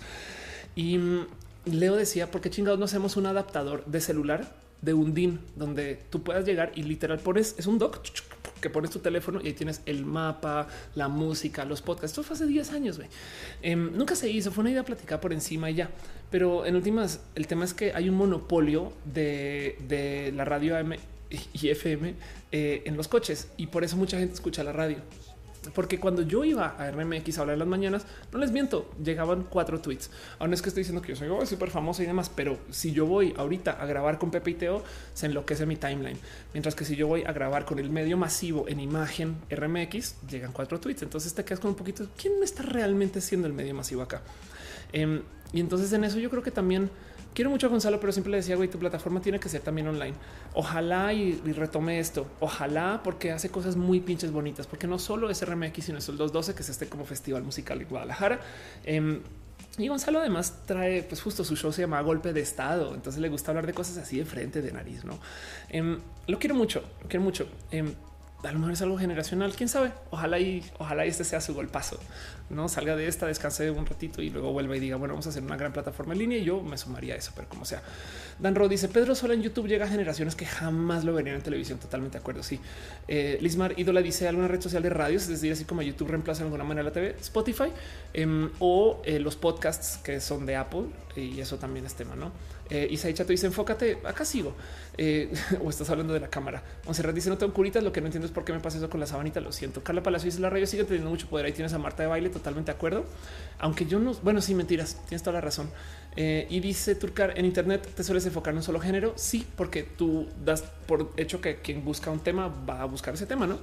Entonces eso también es verdad. Y pues bueno, justo ese fue como el pequeño detour como para... Em, como que no más quería comentar un poquito que si bien RMX tiene que lidiar con estas cosas, yo creo que el cambio de industria es un poco más amplio que solo RMX. Eh, el cine también se está reinventando ahí donde lo ven. Créanlo, no la gente hoy en día no va al cine. Yo sé que estamos, o sea, sale una peli de, Disney y todo el mundo vamos a ver, no sé qué, pero estadísticamente hablando, estamos viendo la época donde la gente menos va al cine. Qué raro. Em, pero es que también tenemos cine en casa, tenemos videojuegos, tenemos tantos materiales y contenidos por consumir que en últimas la verdad es que estamos dispersos desde lo mediático. Eso agradezco mucho que vengan ustedes acá a verme. Entonces, pues eso, eso sucedió. Adiós RMX, eh, pero no es un adiós a Gonzalo. Escríbanle mucho a, a síguenlo en Twitter para ver si se anima a una plataforma en línea. yo sé que le voy a hacer eso. Dice Lisa, aparte de lo online es live on demand, eso es verdad, pero bueno, la radio también. ¿eh? Monserrat dice sí, Pedrito sola se volvió la tía de los millennials, es verdad. Em, y así las cosas. Entonces eso sucedió. Eh, Rockman dice fue entonces por eso que la burbuja de gasto de promocionales para radio y televisión por fin quebró. Pues sí, evidentemente, porque la otra cosa que sucedió es se cayó el negocito. Fíjense que, a ver, Eh, costos em, impresos eh, México. A ver si esto lo parece así tan fácil. Es que antes solía, solía existir eh, a ver, revistas. Antes solía existir una, eh, ¿cómo es esta página? Una, una, página de gobierno que, eh, bueno, encontré un PDF indexado por Google. Esto puede ser de, o sea, no me pelen mucho con esto porque lo encontré, güey. Lo encontré. Pero bueno, vamos a ver estos números. Esto no puede, miren, literal googleé costo impresos. Este documento está en comercial.reforma.com, Media Kit 2014, ok, y dice tarifas print 2018.pdf. Esto tómelo con una tonelada de sal. Ok, esto puede no ser, esto puede ser lo que se le cotizó a alguien. Es una presentación, pero esto no es tan lejano que, esto seguramente no era para que se vea tan en público. Quizás si lo pusieron por ahí, lo indexó Google y ahora lo encontré yo en pleno show. Pero bueno, esto es una lista em, de cuánto podría eh, parecería de cuánto vale que te pongan un anuncio en estos medios de reforma y ahí lo tienes. Entonces, entre muros, la novia, la guía, restaurantes verde, a clases para papá, para mamá, no que son los segmentos de reforma, es que las cultura, gadgets y demás. Y si se fijan em, aquí, por ejemplo, eh, eh, estos yo creería que son pesos mexicanos. Acá te dice más o menos dónde te van a poner el anuncio. Esto evidentemente implica que es el que te pasen por el periódico y pueden ver que hay cosas que valen más de 100 mil pesos porque lo hagan. Esto me hace sentido a comparación de lo que yo sé que vale contratar un anuncio en una revista. Pero entonces piensen en eso. Esto es como más o menos la inversión que se hace para que una revista te mencione ¿no? y te ponga tu anuncio. Eso es que vemos cuando abran una revista, agarren cualquier revista cuando vayan a Sanborn y dense una ojeada y vean cuántos anuncios hay y piensen en estos números que les estoy mostrando. Entonces hagan un cálculo de cuántos chingados se generó por esa sola revista y van a ver que esos números son, pues, saben como que cada revista, pues, la última sí, sí están facturando. Por eso es que pueden tener a una fila de gente para escribir y la imprenta no es barata. Y la verdad es que las revistas en particular, por ejemplo, no se sabe exactamente cuánto venden, porque los números que dicen de circulación son números de cuánto se imprime y se entrega pero luego se inventan, lo multiplican por tres en la Ciudad de México, una cosa que se llama el pasalong, que es que nadie lee una revista solamente una vez, sino que las revistas en promedio se leen tres veces.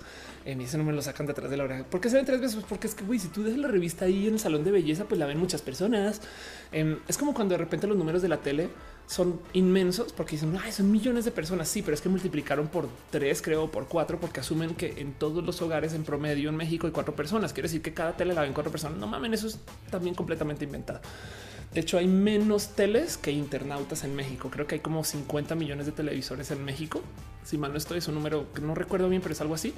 Eh, y hay 80 millones de internautas. Pero bueno, los internautas también tienen números inflados. Si tú vives a una cuadra de un café internet y no tienes internet, tú te consideran internauta. En fin, el punto es las revistas en particular tienen un costo altísimo por una cosa que no se sabe si la gente ve, porque es el número que se entrega. Entonces dicen, ay, sí, claro, TV Notas tiene una circulación de no sé, 60 mil eh, unidades, que de paso 60 mil. Vamos a buscar ese número para hablar con la red, con la verdad. Este TV Notas, circulación. Eh, voy a decir circulation, escribí circulación México. En TV Notas, eh, bueno, no, no lo encontré. Eh, pero si mal no recuerdo, algo así como 60 mil impresos por semana. Me puedo estar inventando eso. Y como sea, eso es un número que un influencer o un youtuber consigue en un día en sus videos, ¿no? Entonces, lo que te da las revistas, la verdad es que estaba sobrecobrado. Se están cobrando por algo que no se sabe, porque de esos 60 mil resulta que igual y 40 mil vuelven a la empresa, a, la imprenta, ¿no? Pero eso ya no se reporta. Eh, es más, lo que, lo que está en Sanborns que ya no se vendió, eso todavía está técnicamente contado como una venta. Y un día le estaba platicando a alguien de eso. Claro, es que la industria del print tenía que tener una caída eventualmente porque están cobrando de más por algo que no generaba tanto como impacto. Y luego me dijeron, y queda la duda de si alguna vez sí lo generó, solamente que no teníamos cómo medirlo. Entonces ahora que llega el Internet, como que pues baja la marea y pues hay algunas empresas que pues la neta no tenían pantalones bajo el agua, ¿sabes? ¿Hace sentido? Dice Dale Caro, es un overprice por ser parte del status quo. Ándale. Monserrat dice, pero igual está el marketing digital, las impresiones random, la locura de los bots también. Cherry Boys dice, antes trabajé por una empresa que le gusta hacerse la publicidad y todo gastar más de 100 mil pesos en tan solo un día y se pagaba la semana. Ándale. Dice Marcela López, estamos saturados de información. ¿Y dónde vale, la, dónde vale la pena promocionarse? Pues ese es el truco para los eh, estrategas digitales. El problema ahorita es que nadie sabe realmente qué jala. Em, yo por eso ya no hago anuncios de ninguna marca. Mm, delicioso mi café. Perdón, estoy bien, güey. Em, justo eh, por eso se contrata tanto a los influencers para que mencionen marcas y digan cosas, porque en últimas los influencers están poniendo su nombre en la línea para validar que una marca es válida y entonces hay gente que cree en eso, ¿no? Pero ya, Elisa Sonrisas dice tiene arriba de 700 mil. Eh, TV Notas eh, tiene 700 mil en su tiraje. Ándale. Cristina Alejandra dice TV Notas tiene un pasalón de 11. 11. 11. O sea, TV Notas le dice a la gente que compra anuncios en TV Notas que cada revista la ven 11 personas. No manches, qué locura, güey. Eso, bueno, me rebasa que suceda, pero pues como sea, de todos modos, eh, es como, como esto que está pasando a nivel industria, que, ya que tenemos el Internet, hay muchas cosas que nos estamos dando cuenta que no funcionan tan bien y eso le está dando la madre porque nos estamos reajustando dentro del mundo de los impresos. Miren, cuando yo trabajé en Platzi, que por si no ubican es una empresa muy bonita de educación en línea, el mejor modo de promocionar Platzi en su momento era envío de email, créanlo o no, con todo que tenemos los blogs y el Internet y los influencers y demás, pero eh, el email sigue siendo algo que la gente consume y usa mucho. Entonces son las cosas que dices, pues sí, igual y, igual y la tele sigue siendo útil para un segmento en particular y demás. No estoy, no estoy diciendo que ya se acabó todo y todo se vuelve al Internet.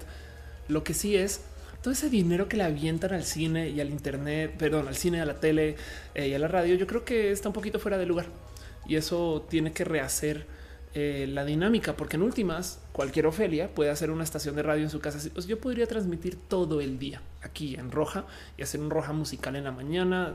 Tendría que pagar licencias, em, pero bien que podríamos hacer una barra de noticias y tener a varios presentadores. Me explico, hacer un canal eh, que promociona estas cosas en últimas no es algo que esté fuera de la capacidad de alguien desde su casa. Entonces, si eso se puede hacer, ¿por qué chingados cobran tanto las emisoras? No? Y es status quo. Dice Monserrat, cuando ya se los críos por el lado, Cari dice curiosamente, pues sí es verdad. Um, y Yeshua dice que si tengo una opinión del, del, poli, ahorita no estamos hablando de algo que pasó con Canal 11, creo, no? Caro dice, dice al caro, pero el TV no te lo ponen en las salas de espera médica, se lee sí o sí y en el Santa Clara. pues a lo mejor ese es el pasalón, no? Pero bueno, eso es un poquito lo que está pasando. Les doy calidad de abrazo para que ustedes me digan qué opinan, cómo se siente con eso. Y no me quiero hablar mucho tampoco. Hoy estoy un poquito cansado y creo que estoy un poquito irracional como estoy presentando las cosas. Así que ténganme hoy un poquito más de paciencia lo normal. Insomnia dice em, al día en la fila del súper muchas más de 11 personas ojean la TV Notas. Nadie la compra, pero todos la ven. Sí, pero ahí te va el cuento. La ojean pero TV Notas a sus anunciantes les vende los anuncios como si leyeras todas las hojas. Sabes, es como que si ponemos esto en la página 3, güey, se va a ver. O sea, se va a ver. Ellos no te dicen, no, es que si lo ponemos en la página 8, nada más el 20% de la gente llega hasta la página 8 porque realmente no saben. Entonces es poco roto si lo piensan, no? Rockman dice tirado súper roto cuando trabajaba en la radio, no diré cuál, no se pagaba ninguna licencia, todo se bajaba de YouTube y hasta Spotify. No mames. ándale. Ándale, exacto. Caro dice, en efecto, ahí está la saga también funcionando. Exacto, la saga funciona muy bien y ahora la saga ya es una pequeña como tiene su barrita de contenidos. Álvaro Cuevas está allá. Entonces, eso está pasando y pues sí, entre esos ya se fue entre las patas RMX, ¿no? Pero bueno, Tatoso dice eh, en los que en los salones de belleza también se supone. Pero pues piensen cuántos salones de belleza hay como para que digan que 11 personas ven cada TV Notas, no sé. Mm, me suena falso, Rick. Eh, Rockman dice en Radio Nama al menos se daba toda la información sobre la música que se ponía para usar el Fair Right de educación pública y sin lucro. Pues menos mal, por lo menos. Pero pues ya. Em, les dejo ahí nomás el que opinan, cómo se sienten. Voy a seguir leyendo sus comentarios, pero vamos con el último abrazo que tengo. Ahorita tengo otras cositas todavía en esta sección de abrazos, pero no son necesariamente cosas que pasaron esta semana para que ustedes se enteren. Eh, y nomás quisiera hacer una pequeña mención de Twitch en español que justo eh, que está celebrando la semana del orgullo LGBT en Twitch Latinoamérica el 23 al 29 de junio. O sea, ya mero Diversity Gamers, que por si no los conocen, denle follow, conozcanlo, eh, son gente bonita. Eh, van a hacer distintas actividades, incluyendo multistreams, un panel de discusión recaudando fondos para It Gets Better México y esto que hacen de la hora segura. Entonces solo quiero que sepan que esto existe. La verdad es que me encanta mucho que Twitch promueva esto. Hay, muchas cosas que hablar de Twitch acerca de la diversidad. Hay muchas historias. Caro en particular, yo creo que ha tenido varios encuentros y pláticas con este tema, pero pues quería que nomás ustedes sepan que eso está pasando. Luego en calidad de abrazo no nos creamos mucho con esto, sino que sepan que esto está pasando y vayan y empápense de Diversity Gamers o de It Gets Better o de Twitch. El otro día de paso hablaba en Twitter de qué raro que los twitcheros, los streamers, como que no ubican a los youtubers y los youtubers no ubican a los twitcheros. Y yo decía, pero por no, eh, porque como agencia, como marca, muchas veces como que los llevan a eventos juntos y no se conocen, pero además no se buscan conocer y es, raro. Es como es como que un periodista no quiera conocer a alguien de la radio, saben? Pero bueno, en fin, dice Dan ¿te ves cansada? Estoy muy cansada, sí, pero pues vamos a seguir porque este show tiene que seguir. Dice Eduardo Vivian, entramos en un juego de cuántas personas ven un anuncio y cuántas de verdad compran anunciado. Engagement, sí, eso también es verdad. De hecho, justo eso realmente no se cotiza. En vez de hablar de, em, de cuánta gente compra lo anunciado, por eso se le dice lead. Es, yo te estoy dando chance de que lo vea mucha gente y ahí verán. No o sea, si, si tú, si tu tienda es horrible y asusta a la gente, eso ya no es tema de quien lo anuncia, no? Pero bueno, en fin, eso pasó. Dice Cara, cuéntanos de Comedy Central. Yo voy para Comedy Central. cuenta. Ok. Monserrat dice ya no me dejan husmear mucho por aquí para evitar que me envicie de juegos y perder mi lana. Siempre puedes hacer como toda esta gente que ve a alguien jugar un juego para no tener que comprarlo tú. Y entonces ahora ya te enteraste por lo menos de por dónde va la cosa. Pero bueno, todo eso, todo eso está pasando al tiempo. Sigamos con el show un poquito porque sí, como dicen lo correcto, esta Ofelia está un poquito cansada, pero no pasa nada. Em, hay que hacer show hoy. Quiero explicarme un poquito. Ubican que tengo esta pequeña mini sección que se llama Me explico, donde literal levanto estos tweets que se volvieron eh, un poquito muy virales de, lo mío. Eh, y acá tengo, hoy tuve una, perdón, ayer antier, tuve una situación rara que puse en Twitter que pensé que iba a ser menor y mínima y esto explotó y todavía me preguntan, todavía me escriben, me mandan DMs y fue raro. Les voy a contar qué pasó. Fui a, Cancún, estuve en un hotel y tuve un rarísimo momento. Es un hotel raro, que era un hotel de fiesta, se llama Celina, muy bonito de paso. Tefi me, dijo quédate acá y pues de repente random en lo que estaba en el hotel llegó alguien a golpear a mi puerta y entonces me dicen, me dicen tenemos para usted. Estamos buscando Ophelia Pastrana. Yo, ok, abro la puerta y cuando abro la puerta no hay nadie.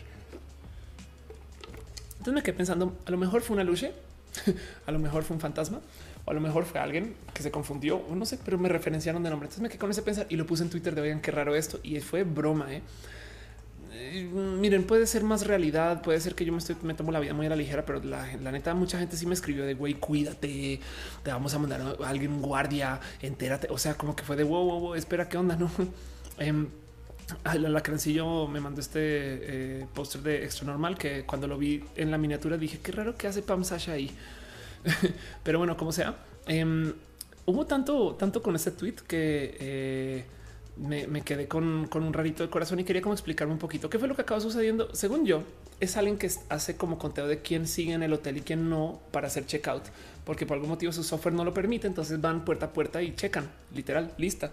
Em, en este caso en particular, como que yo no respondí a modo que escucharan o les valió borro o querían o porque escucharon, dijo ah, listo, ya perfecto y se fue. Y ya, no fue más que eso. Em, pero, pero lo que se generó a raíz del tweet fue muy divertido porque como que igual le rascó un poquito Manuel Bartual o algo así. Entonces quería como explicar un poquito y preguntarles eh, qué onda. Eh, la gente, la gente del, hotel también se comportó muy bonito con eso. Em, estoy muy cagado que luego se crearon varias como teorías. La una clona de bajo astral, dice eh, Pato. Pudo haber sido, no? Pero bueno, me divertí mucho con esto y quería nomás, como les decía, explicar es hora de llamar a estos muchachos a ver qué pasó. Yo creo que la distraída aquí soy yo. No pasó nada, no pasó nada más que eso. Y quería pronunciarme en roja porque mucha gente todavía me sigue preguntando, oye, ¿estás bien con lo que te pasó en Cancún? Y yo, güey, no pasó nada, no se preocupen. Pero bueno, en fin, en fin, eso es una cosa que pasó. Luego, otro tema en particular del cual quiero hablar em, es que justo estuve en Comedy Central y eh, estuve haciendo un roast. ¿Qué es un roast? Dirán ustedes. Es comedia del insulto. Entonces, el cuento es este. Estuve en un evento de Comedy Central que se llama el duelo de comediantes. Duelo de comediantes es un concurso donde tú literal te subes y duelas batallas contra otra persona desde la comedia y entonces en últimas haces burlas y es literal bufe. Para los que me conocen saben que yo soy la última en bufar, que trato de mantener un lenguaje más o menos incluyente con muchas personas, trato de ser muy amable, muy respetuosa y sobre todo trato de no, no sé, no herir sentimientos con lo que yo digo. Mi comedia en particular hay cosas que son un poquito soeces, pero en este caso me pedían que literal fuera a ofender gente. De eso se trata. Es el que más, o sea, es quítate los tapujos y güey, maltrata a alguien. Y, fue un poco complejo porque yo tomé esto como reto y el mero hecho de haber estado ahí me despertó muchos raros sentires con la gente que me ha enseñado a estar en escenario. Mi maestro de impro, que le tengo mucho cariño, Piolo Juera, me escribió un poquito, eso fue en público, ya mucha gente me lo ha opinado.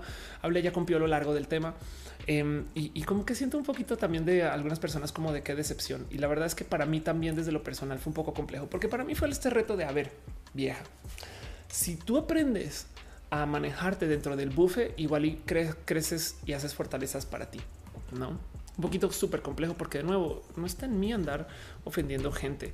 Eh, la, promo de Comedy Central em, que me menciones, vamos a buscarla. Me la pasaron eh, y, pues levantó un momento donde yo me burlé del comediante en turno con quien estaba, que es Isaac Salame, con quien acabé amistando mucho. Em, e Isaac, este, ay, qué bueno que ya está así súper perdido, pero Isaac, igual lo vamos a buscar. Em, en algún momento, pues él es judío. Entonces yo le decía, pues qué lástima que, pues, quien tiene el pene más completo de las dos soy yo, no? Y entonces tipo de chistes y bromas. De hecho, creo que hasta les tomé por sorpresa mi victoria en el duelo. Em, yo creo que viene también de que la gente no estaba tan lista eh, para, para ver a una persona hablar como con sin pelos en la lengua del tema trans, no como que la, si se fijan, si lo vieron, los otros comediantes traían comedia un poquito muy blanca. O sea, digo, cuando digo blanca es como muy inocente, no sin querer insultar. No, Ofelia, esta es una jirafa, no es eso que güey, eso no es un insulto. Em, pero, pero lo digo porque miren, justo una semana antes tuve mi aparición en la más draga. Y entonces el cuento de la más draga es que ahí voy yo a decir es que hay gente que solo sabe insultar. Eh, pregunta Lovecraft González al aire en tele. Ya salió en tele, pero yo creo que va a aparecer en YouTube en una semana o dos. Em, y, en eso dice Rockman, si hubiera sacado la jarana habría sido un buen son ese roast. Angelic dice no puedo revisar Twitter porque me suspendieron mi cuenta por citar la película de Taken. Ándale. Eh, eh, y así las cosas. Pues sí. Y entonces el tema es que por si no lo vieron o les spoilero, yo gané el duelo em, y, justo Em, hay tantas cosas que, fueron como complejas de escribir, escribir esta comedia. Yo decidí y opté por insultarme a mí, em, pero aún así, pues es, algo que, toca presentar desde, desde el emperrismo. Y de nuevo, el tema aquí es que una semana antes ahí me ven consolando a alguien en la más draga, dándole un abrazo, diciéndole no te preocupes, es que la gente a veces habla desde el odio. Entonces fue un poco raro y complejo. Pero también vi que algo pasó con la más draga y es que aquí es donde justo me quería desmarcar un poquito de Comedy Central y a la vez ingresarme a lo que pasó en la más draga eh, para rectificar un tema. Y es que si bien lo que se hizo en Comedy Central se trata acerca del, no quiero decir odio, pero la agresión, lo que yo estaba haciendo en la más draga se trata acerca del amor y el acercamiento. De paso, yo sé que lo explicaba acá mil veces el tema del yes and del CE mi tatuaje, el cómo se vive y el cómo me presenté en la más draga diciendo es que perdón, pero pues es que se trata acerca de nada, de, platicar desde el ceder. Eh, resulta que mucha gente como que no entendió bien lo que yo estaba presentando. Hay un meme mío que es este. Sí y esto es eh, un pequeño malentendimiento del concepto del sí y de la impro. El sí y de la impro es sí y puntos suspensivos. De hecho, más por dejarlo en claro, Em, a ver si se alcanza a ver. No es 10 and puntos suspensivos. Ahí puede que lo vean o no, pero como sea. El tema es que no es sí y qué, sino es un sí y yo añado algo. Sí y yo propongo algo nuevo. Sí, yo acepto tu locura que me estás diciendo que soy hombre, pero de paso yo añado que qué bueno que los hombres puedan tener esta figura. No, eso es lo que desarma el insulto. Eso es lo que yo traté de presentar la más draga y la gente lo tomó como un emperrismo elevado, duro. Entonces me cuesta mucho y fue lo que estaba comentando en Twitter sentar cabeza con que por un lado aquí voy yo a hacer roast de comedia, decirme, güey, perdón, casi que me quería disculpar. Y a la vez del otro lado me salta que exista gente que me tome como una persona agresiva y quería como platicar de eso porque yo no me siento una persona agresiva. Capaz si soy fálica porque trans, pero capaz ser fálica porque, porque nada, porque así hablo, así me presento. Y que por eso quería como platicar con ustedes un poquito cómo lo tomaron o cómo lo sienten. Yo creo que lo que pasó en la más draga eh, para algunas personas es porque como que siento yo Estoy hablando medio sin saber, pero siento yo que la madraga se estaba manejando un poquito desde la de desde la agresividad extrema. Güey. Entonces de repente fui yo a decirles, güey, también hay amorcito y mucha gente que, ay, sí, qué bueno. Em, pero, pero de resto, eh, como que no entiendo por qué se volvió como tan complejo entender que a fin de cuentas, a fin de cuentas, em, se trata del ceder y del permitir que las cosas pasen y que tú no te enredes con eso, no? Entonces me, interpretan como una persona súper agresiva y ahora literal me pasan memes de Ofelia así como de ¿y qué onda? Eh? Y es raro, es no, no es quién soy, no es cómo me llevo y por eso me dolió tanto el roast porque el roast desarmaba. O sea, todo esto que traigo yo de no, me malentendieron en la más draga y en el roast, pues resulta que pues ahí voy yo a decirle a alguien, pues, ¿cómo ves que eh, claro, por supuesto que el judío va a ser una persona de tez oscura, jojo, porque hornos, jojo, saben? no mames, oye, Ofelia, ¿qué te pasa? Ten un poquito de congruencia. De hecho, em, literal quité mis tweets promocionando Comedy Central que puede que me dé un pequeño impacto, saben? Porque luego a nivel agencia se fijan en eso, no de quién tuiteó cómo lo movió, etc. Em, no quiero decir me dolió porque gané. Entonces sí hay un poquito de orgullo de ok, ahí sale algo, pero quería compartir con ustedes cómo lo vieron, cómo se sienten con eso, no? Y ya dice su ser Alarcón. Siempre hay gente que está a la defensiva en todo y ven solo lo que quieren ver. Ándale. Eh, están preguntando de Yellow Melo. No he visto esa foto, no sé de qué hablas, perdón, pero, pero Yellow Melo eh, es, porque se identifica no binario, algo de ese estilo. Monserrat Morato dice creo que lo toman así porque el tema trans tomarlo en el Rose tal vez hubiera comido su carrera. Al final estamos en una época polite. No sé cómo explicarlo. Que yo sí tienes toda la razón. Sí, yo creo que si alguien hubiera escrito comedia muy ofensiva contra alguien trans, eh, capaz y luego le da la vuelta. Sí, entonces como sea, miren, si les dijera la cantidad de veces que me han pasado este meme por WhatsApp y, luego me quedo con él, pero eso no es lo que yo estaba diciendo digo, ya es meme, entonces ahora lo voy a vivir así, saben? Es así y, pero de todos modos, lo que yo quería decir es sí y añado, no? Y quería clarificar eso un poquito. Eh, Rockman dice, eh, me tocó ver muchas eh, enojadas porque hablaban de más y más insultos contra la comunidad trans. ¿Dónde viste eso? Eh, Cherry Boys dice para los que te conocemos lo tomamos bien. Lamentablemente para quien eh, de la más draga es para gente agresiva. Por lo mismo el bufe puede ser. Y Daniel Niño dice la cultura draga es muy de bufe. Entonces entendieron, sí entendieron el significado, pero también lo usan con la intención de bufar. Es verdad. Y pues así las cosas. Entonces quería compartir eso con ustedes y dejarlo justo. Por eso lo tengo en esta sección que llamo Me explico. Porque por un lado, miren, me llevó a mi corazón el roast. El roast fue muy difícil de escribir, llanto, hubo llanto. Em, y fue muy complejo también de presentar porque es actoral. Y, para mí fue un reto de si tú te puedes hacer la villana, mucho podrás hacer con tu autoestima, ¿no? Eh, de todos modos con gente que estaban consensuados para este tipo de insulto y quienes de paso yo estaba esperando que también me iban a insultar mucho. Se sintió horrible porque Leye me dio unos insultos bien tontitos. La quiero mucho, pero los insultos están muy de tono, muy de tono bajo porque así es su comedia. Entonces ella no fue a insultar a destrozar gente. Me explico. O sea, si me hubieran puesto no sé, el diablito, eh, algún comediante como literal sin escrúpulos, pues otra historia hubiera sido. Um, y pues también hubo esa situación con Isaac, pero me la llevé muy bien con ambos los comediantes con, con quien llevé el duelo. Y, hoy puedo decir que no sé, yo considero a Isaac hoy mi amigo desde de, esta experiencia. Entonces fue bonito, pero pues como sea, me, me, me, chocó mucho que esto se volvió un poco el quien me estoy presentando ser. Entonces voy a ver cómo limpio es un poquito. Saben, como que siento que no sé, no quiero, no quiero ser la comediante de la agresión y así las cosas. Pero bueno, en fin, dice Living, ¿podrías ayudarme a desarrollar el CI? Ok, eh, no más por mencionarlo nuevamente. CI es un concepto que se usa en el teatro impro, eh, o sea, el teatro sin guion, eh, y es eh, una técnica actoral donde tú, pues básicamente a todas las propuestas que te lleguen en el, en el escenario, cuando no tienes guion, cuando no sabes por dónde va la vida, cuando em, no, entiendes qué hacer, tú le dices que sí a la propuesta. Es más fácil que decir que no. Si a ti se te ocurrió una idea loquísima, dile que sí a la idea, por loca que sea. Pero luego añades, añades, porque la idea es aprecias, aceptas y le añades el, algo tuyo. Si tú, le dices que sí a todo en la vida, vas a entrar a, una cantidad de locuras que no necesariamente te benefician. Pero si tú le dices que sí y añades algo, tomas el control, tomas las riendas. Me explico, es como, híjole, me invitaron a salir hoy en la noche. Pues bueno, sí, pero luego yo voy a salir bajo mis condiciones, ¿no? Eh, es muy diferente decir sí, pero eh, que decir sí y, añadir. Entonces yo propuse esto en la más draga porque eso es un modo muy bonito de manejar el buffet. Tú le dices, cuando te están bufando, tú le dices, sí, sí, por supuesto que yo soy una depravada. Y pues lo siento porque así aprendí a hacerlo gracias a cómo en tu familia se manejan las cosas. No sé, me explico, le añades algo y entonces ahora tú te vuelves parte del chiste no sé qué, en vez de no, no, yo no soy así, que es lo que quieren, ¿no? Quien te quiere insultar quiere que tú pongas resistencia. Si tú les dices que sí les desarmas el insulto pero, pero lo entendieron como sí y qué perras. Y, y, a mí me choca esa actitud. Yo, yo no puedo ser así, no tengo la energía para ser así. Y entonces me saltó que me saltó que esto se volvió, esto se volvió la representación de Ofelia.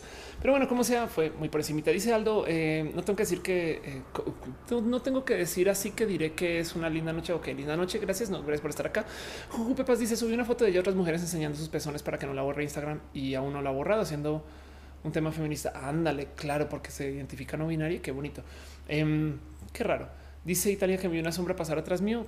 Sí, pues es que aquí hay falta. Es que sabes que si ven sombras y si ven cosas que se mueven atrás, son mis amigos y mis amigas bisexuales.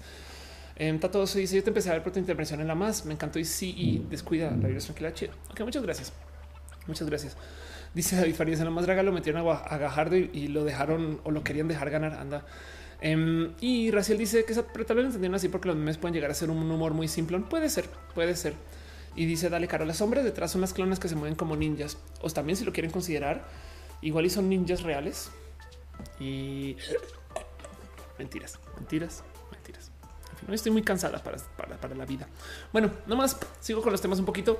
Eh, quiero nomás hacerles unas recomendaciones rapidinas eh, para que no tengan en radar. Literal son recomendaciones, entonces sépanlo. De nuevo, si no lo anotaron al mero comienzo del show, dense una pasadita por eh, este Spotify escuchen la rola de eh, Whitey. Ténganle cariño, amor. Yo tengo recomendación acá también porque, pues, ¿qué les digo? Es, es un bonito proyecto.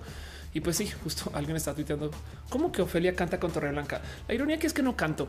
Em, son mi voz está grabada. Eh, creo que creo que hay un corito por ahí atrás o algo así, pero últimas eh, esto se trata más acerca de todo lo que les conté al inicio del show. Pero bueno, pequeña recomendación. Otra recomendación, cosas que eh, creo que son bonitas e importantes para que tengan en radar nomás. No más una recomendación. Viene el documental LGBT. Se va a estrenar y esto es gracias a Kevin, Kevin Tobaraki, quien le tengo mucho cariño, amor y que ha apoyado este show, me ha apoyado a mí también. Está haciendo justo el documental documental es un espacio requete bonito em, que levantó mucha información acerca de eh, este, la marcha eh, de Frente Nacional por la Familia en León y, cómo se maneja esto. El, trailer espectacular ya se había presentado antes. Va a haber una premiera en cinco días, entonces sépanlo se va a presentar en Colombia. Creo que no sé si no si entendí bien, ya fue premiado o será premiado y estoy spoilerando cosas. Pero bueno, el caso es que lo bonito es que eh, Kevin, bueno, la gente bonita de documental levantó videos y entrevistas de gente del ámbito conservador y tienen cosas bien bonitas y raras y complejas grabadas en ese documental. Entonces, pues eso está ahí em, y del dinero que se genere de la monetización de este video o de este documental se va a donar, no sé si una parte o entera, pero se va, va a ir un donativo. Entonces sepan que esto va a pasar. Quedan cinco días y se los quiero nomás recomendar.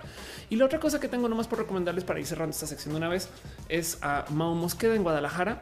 En em, quien no sé si han visto que yo en las marchas siempre tengo una falda con la bandera, pues Mau hace esas faldas eh, y entonces este pues me hizo faldas nuevas. Entonces ahora tengo una falda trans, ahora tengo una falda del orgullo bisexual y eso lo hace Mao y está en Twitter como Mao Mosqueda GDL. Entonces escríbanle, sépanlo que esto está sucediendo.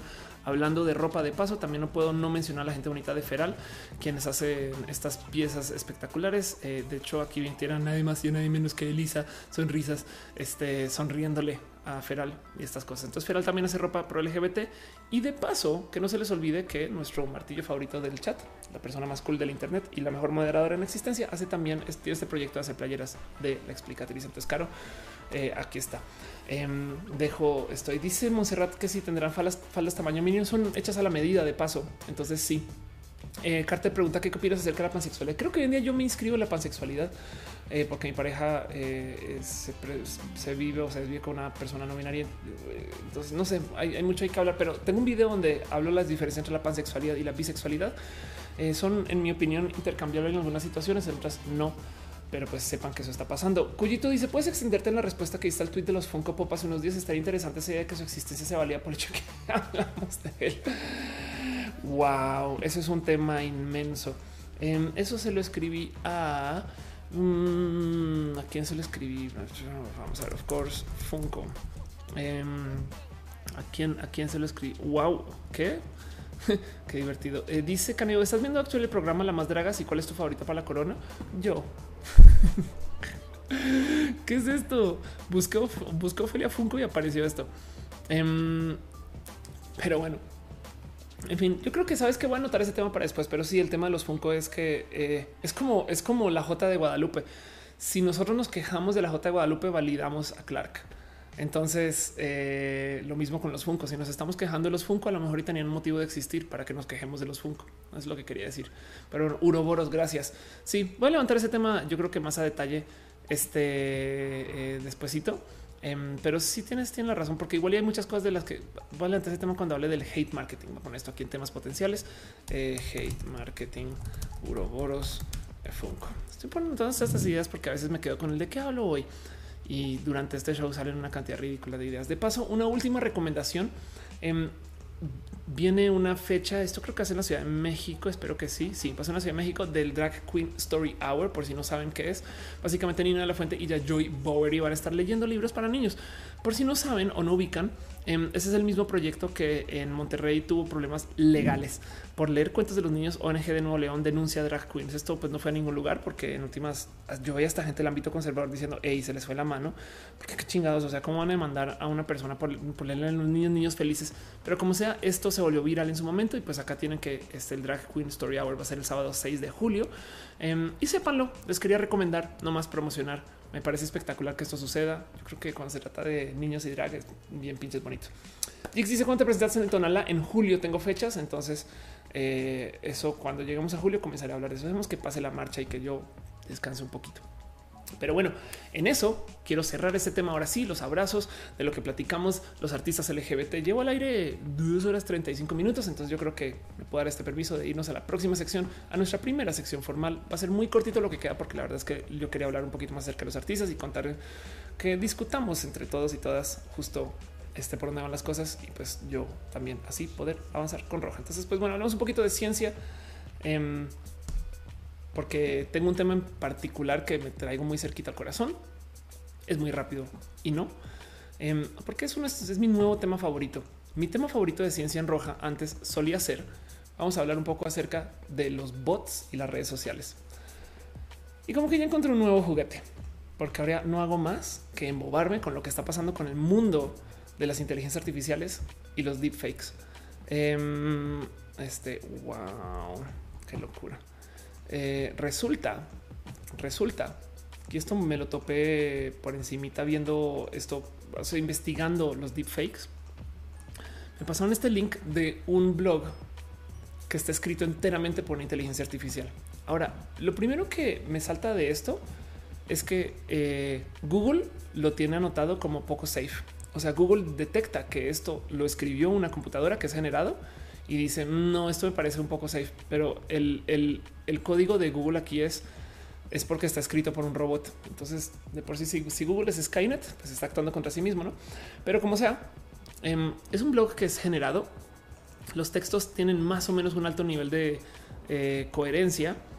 Las fotos, por ejemplo, el autor, este, esta foto fue generada también por, eh, por una GAN que lo, he presentado acá varias veces y, y hace más o menos sentido. Y es pensar cuántos posts hay que hablen de este tema eh, y cuánta gente podría, digamos que con el tiempo suficiente, aprender de, ¿no? Porque mucho se decía de cómo las computadoras nunca van a tomar trabajos creativos, pero si tú puedes generar una publicación, uff, ¿no? Ahí les dejo. Dice Josué, eh, ¿por qué no viste a Guadalajara? Voy a ir a Guadalajara eh, con más tiempito para hacer comedias y las cosas. Em, dice David Farías, si, el gato no, no, no ve, no, no hay nada. Dice Cristóbal, saludos desde Hermosillo, saludos Hermosillo. Eh, Joshua Román dice porque el marketing de Apple es tan bueno es porque es personal, usan a personas, no es, como que tus amigos te recomiendan a Apple y Apple fomenta que eso suceda.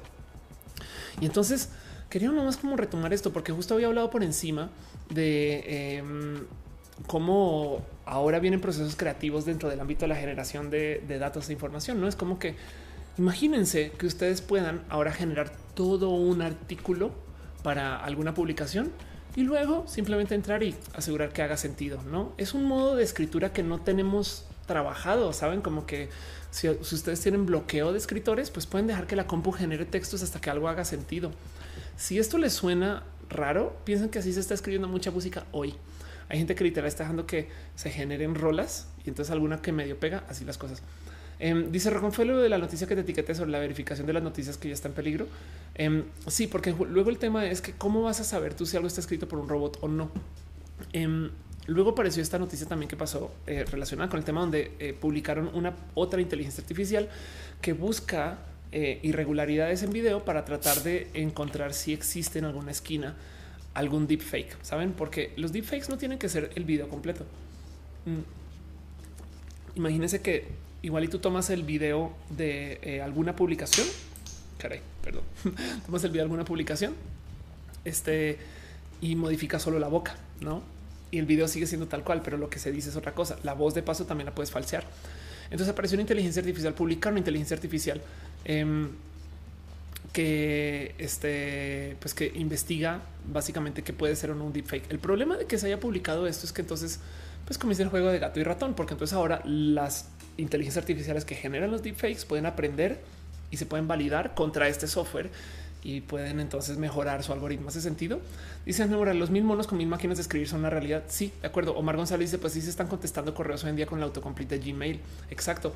Andrés Rodríguez dice, me gustan tus temas, admiro la forma que te preparas para hablar sobre un tema. Muchas gracias. A veces la verdad es que preparo muy poco, pero se improvisa, pero con lo chido es que podemos opinar mucho. David Farías dice, ¿qué opinas sobre la adopción de parejas homosexuales? Porque dicen que no hay una figura paterna o materna. Pues eso es muy tonto. De hecho, está comprobado que eh, no hay ningún problema con las familias homoparentales. es una bobada, es un, es puro hate. Em, dice Andrés Cobar, ¿extrañar la anterior roja? Sí, pues bueno, ya, tenemos un roja hoy. Eh, y el cuento es que justo hay tantas cosas que van a suceder desde la generación que no todo tiene que ser verídico. Esto fue eh, generado por un software para los que jugaron Doom en su época. En su época, esto es eh, la imagen de Doom de, cómo conocimos a este personaje puesta sobre un software que genera imágenes a base de, un, ingreso y entonces trata de darle realidad. Esto es una computadora adivinando cómo se vería esta persona y dibujando sobre eso. Em, para que el algoritmo más o menos funcione, le tuvieron que poner los dientes al de la derecha. Pero vean cómo se ve eso. Me explico. Es como que eso es una computadora dibujando. Raro, no? Em, y, quería como presentarles de nuevo esto porque son ejemplos prácticos de cómo la creatividad se está adueñando del lado de la computación y ya tenemos muchos ejemplos raros porque esto puede tener aplicaciones aún más raras. No sé si ubican que en Toy Story 4 la voz del señor cara de papa pues ya no vive, pero no tuvo ningún problema con tomar todas sus grabaciones y hacer una síntesis de su voz para que ahora en Toy Story 4 pueda volver a hacer actuar, a actuar. Un poquito como lo que pasó con esta Star Wars donde de repente tienes a Carrie Fisher que ya no vive y la siguen haciendo actuar. Y te queda la duda, entonces, ¿realmente necesitas actores o actrices? ¿Saben? ¿Qué tipo de derechos pagará eso? No es como, eh, ¿qué tal que en algún momento, la neta, neta, comencemos a tomar actores falsos y la gente se encariñe con esos actores falsos y simplemente vendes esa imagen por todos lados? No es muy lejano de lo que sucede ya con los videojuegos, me explico. En, en Uncharted tenemos un personaje que no existe pero bien que ese personaje se le puede hacer una película y capaz esa película puede ser impuesta, o sea, ese personaje puede ser impuesto sobre un actor humano cualquiera y tienes el rostro de esa persona. Saben cómo que esa tecnología la tenemos em, y esto se está generando. Y el problema aquí es que todavía no, no hay un cómo eh, comprobar que algo es o no es falso. Este video se volvió viral la semana pasada también. De paso, por si les interesa, Mark Zuckerberg de una conferencia falsa donde hay otro tipo de bobadas falsas em, y mucha gente se lo creyó. Y el problema es que si sale un video así, siempre ese es el miedo de los deepfakes. Si sale un video así, cuando luego salga alguien a desmentirlo, van a decir, ay, se arrepintió o di claro, por supuesto que van a decir que es falso. Cuando puedes tener muchos motivos para creer que sí o que no. Dice Rockman, es como Hatsune Miku que empezó en los 2000 y totalmente de acuerdo. Eh, Zafiro dice que me perdí. Eh, estamos hablando de deepfakes y eh, dice creo que Adobe creó una inteligencia artificial que detecta las modificaciones hechas con Photoshop. Sí, de hecho, Dale Caro dice test, test. Em, de hecho, em, no sé si ubican que también hay gente que guarda datos en imágenes. Eh, a ver si lo encuentro. Encrypt eh, data in images, que básicamente lo que hace es em, dentro de aquí está. Esto, esto es con MATLAB. Me explico yo así esto en la universidad. Eh, básicamente tomas una imagen y con un texto puedes cifrar lo que va dentro de la imagen y la imagen se ve exactamente igual. Me explico. Puedes tú de cierto modo guardar texto si quieres verlo llevado a alguna forma hexadecimal binario. Bueno, no. Y, lo que haces es que cada tantos píxeles simplemente, por ejemplo, ajustas el color un tantito o cambias un valor dentro de el bitmap y pues eso es el texto que estás llevando cifrado. Entonces a veces al pasar una imagen realmente estás pasando un texto larguísimo dentro de la imagen y quien no sabe solamente ve una imagen, ¿no? Eh, motivo por el cual, por ejemplo, a veces las inteligencias artificiales, es muy divertido de ver, las inteligencias artificiales las han cachado que a veces cuando aprenden, eh, hubo un caso en particular de una inteligencia artificial que diseñaba mapas y como que aprendió a no poner, por ejemplo, creo que los semáforos en los mapas y, pues quedó como guardado eso como listo, perfecto, ya aprendió a que no debe de, tener esto, pero en algún momento volvió a poner los semáforos sin que se les diera los datos a la inteligencia artificial.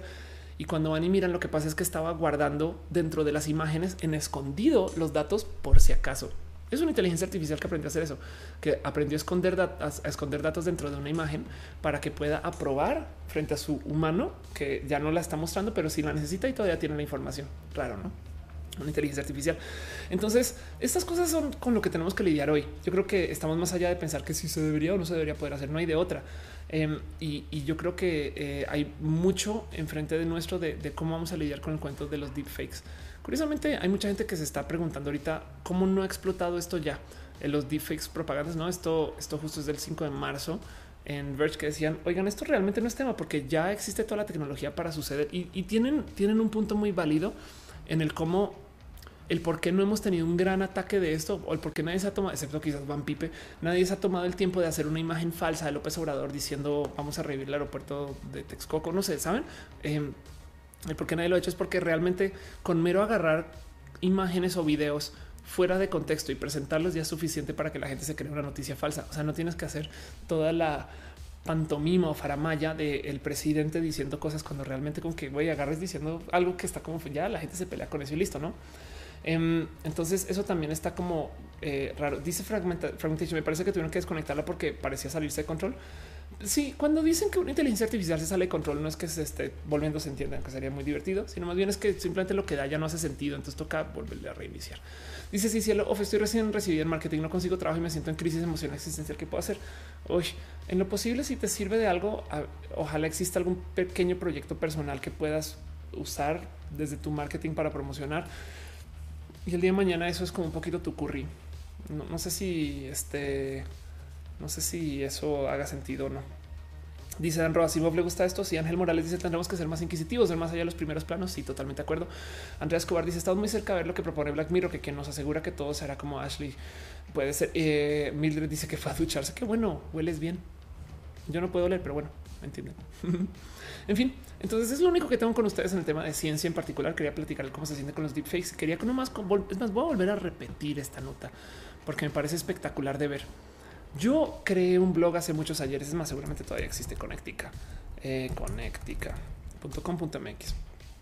Ya les conté la historia de Firewire y como yo no instalé Firewire, yo creé Conectica junto con mis socios y se hizo este sitio de noticias que todavía existe, que qué bueno que todavía exista, em, que tenía una historia muy bonita y demás y algún día lo conté completa, pero pues como sea Conectica fue un bonito sitio que se creó para hablar de esto que se hablaba en Firewire hecho en México. Em, tiene una larga vida este sitio. Y justo el pensar que estas noticias igual y se pueden autogenerar me rebasa. No es pensar que esto es un blog de marketing em, que, pues, si lo leen, si, algo, se quieren sentar a leer, this marketing blog does not exist.com, siéntense a leerlo y se van a topar con que, sobre todo si alguien para alguien que el inglés no sea nativo, le puede hacer hasta sentido. Em, básicamente es, son escritores muy novatos, o sea, es un software, pero se lee como si fuera un escritor muy novato que se le va el pedo. Pero hace sentido, o sea, la noticia es más o menos coherente, los textos son coherentes y es pensar que, de nuevo, si esto se puede usar para escribir posts enteros, igual y libros autogenerados, igual y guiones autogenerados, igual y comentarios en YouTube autogenerados. Eso ya es una realidad de paso, pero bueno, Uriel Torres dice exacto. Los chismes de lavadero siempre se creen a pesar de no haber pruebas. Exacto. Sí, total. Em, dice eh, Maritza, el mundo académico existe la leyenda de que varios investigadores utilizan inteligencia artificiales para escribir sus artículos científicos y así verse más productivos. Ándale. Em, dice Mildred, eh, ya ves que es inteligencia artificial se construyen rostros súper realistas, son de gente que no existe con rasgos de otros ya existentes. No sabes, soy una que simula el efecto de las hormonas. Em, sí, eh, de hecho, usa FaceApp. FaceApp es yo creo que el mejor software que existe ahorita para feminizar Em, porque es estadístico. Entonces eh, es una app, de hecho, y el cuento es que no solo feminiza o masculiniza, sino que también hace propuestas de cabello y look y demás. Y tiene varias propuestas algorítmicas diferentes. Ya conoces esta app de paso. Hay una versión paga que creo que te deja hacer cosas diferentes. Em, y lo digo porque eh, la feminización de rostros de Snapchat no es feminización per se. está poniendo una máscara de una persona o dos eh, y es como muy estándar. FaceApp en particular sí trata de feminizar un poquito. Ahora, esto no es exactamente lo que estás buscando porque lo que hace es que está tomando los rostros, digamos que eurocéntricos de la belleza y sobre eso aplica la feminización. Entonces, pues, tus hormonas puede que no tengan nada que ver con eso, no? Eh, y eso también hay que tenerlo muy claro. Sabes, lo, único que está haciendo es que está tomando eh, el estándar estadístico de, lo masculino y lo femenino y, lo aplica sobre alguien. Y eso no tiene por qué ser el caso ni con tus hormonas, ni contigo, ni sobre todo ni con la belleza. ¿eh? Porque de paso, ¿quién dice eh, que eh, la persona de la derecha es mujer en esta foto? Sabes, es como quién dice, quién dice. Eso también hay que tenerlo muy presente. Pero bueno, como son estándares de belleza, pues ¿Qué te digo? Así las cosas. Es, como también ten en cuenta un poquito de que existe el mundo y la realidad queer, no tienes por qué, ¿no? Pero FaceApp yo creo que es el software que más recomendaría para esto. Pero si las cosas dices, sí, lo que cuál es el rayito en tu mano, em, no es un tatuaje que quiero, un recordatorio de mi música. Y así las cosas dice acá que yo le doy a Adrián Romero dice como cuando un troll le pone un logo del PRI a Britney diciendo que ellos queman los bosques y la gente se lo cree. Exacto. Eh, dice qué piensas de la legalización del matrimonio gay en Ecuador. Pues qué chingón, qué bueno es hora. O sea, es que no entiendo por qué, por qué, por qué, por qué, por qué está en debate esto. Saben, es como porque acaso la gente no quiere que, nadie se case. No sé, en fin, en fin, en fin, no, lo mismo con el aborto. Es de por qué, porque es polémico el aborto. ¿no? Como, o sea, sí sé por qué, pero me entienden, es como de la neta, neta. En fin, bueno, vamos con nuestra última sección. Eh, nomás hablando de Toy Story, quisiera dejar esta pequeña mención honorífica de tema. Eh, a lo que decía la de Jimenitos, que si hoy les conté a mis alumnas chiquitas que yo tenía seis años cuando salió la primera de Toy Story y me vieron como si, lo hubiese, les hubiera dicho que fundé la Gran Tenochtitlan, que es muy bonito. Sí, es pensar que Toy Story ya tiene ¿qué? 25 años. Pues así las cosas. En fin, vamos a nuestra última sección antes de ir a preguntas vía lo LGBT, porque también nos va a mentir. Eh, no hay tanto show para hoy, menos vernos y darnos abrazos y cariños. Entonces voy a quedar un ratito más largo de lo normal para preguntas. Em, y entonces eh, ahí estás. Em, quisiera nomás levantar un tema rapidilín, chilín, chilín, y es que viene de nuevo la marcha. Sépanlo, sépanlo. Yo sé que ya he hablado mucho de la marcha, pero es que esta semana es especial por eso. Em, y es porque justo pues, la marcha es un momento importante. Yo le llamo de cariño la Navigay y así es como es. Em, pero hay muchas cosas que quisiera hablar justo acerca de la marcha en particular que están ahorita en debate. Lo primero es justo, me están preguntando ahorita antes de, oye, ¿qué onda con Galilea? Ophelia, ¿por qué chingas estás hablando de Galilea? Pues sí, resulta que Galilea está en el cartel. Eh, y, de hecho, ahorita fue tema esta semana porque mm, hubo un hubo eh, una mención en el programa hoy de este pues de gente en contra de, de, la diversidad y Galilea es presentadora acá. Entonces, ¿cómo puede ser que alguien que sea presentadora en el Zócalo a favor de la, de la, gente LGBT esté dando espacio en su show. Bueno, realmente no es ella, sino su producción y como sea. El punto es que todo esto llevó a que le explotara en la cara un poquito, aunque Galilea ya se había presentado antes.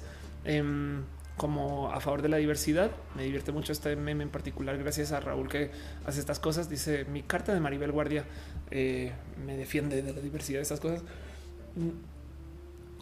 Pero por eso estaba, por eso se estaba Em, presentando en redes sociales, expresando amor y cariño para la gente LGBT y de modos muy elocuentes. ¿eh? Normalmente cuando la gente del mundo de la farándula habla de la diversidad, siempre sale con lo de decir, siempre sale como con este cuenta de sí, no discriminen porque no hay que tener etiquetas. Galilea como que sí lo, lo maneja un poquito bien.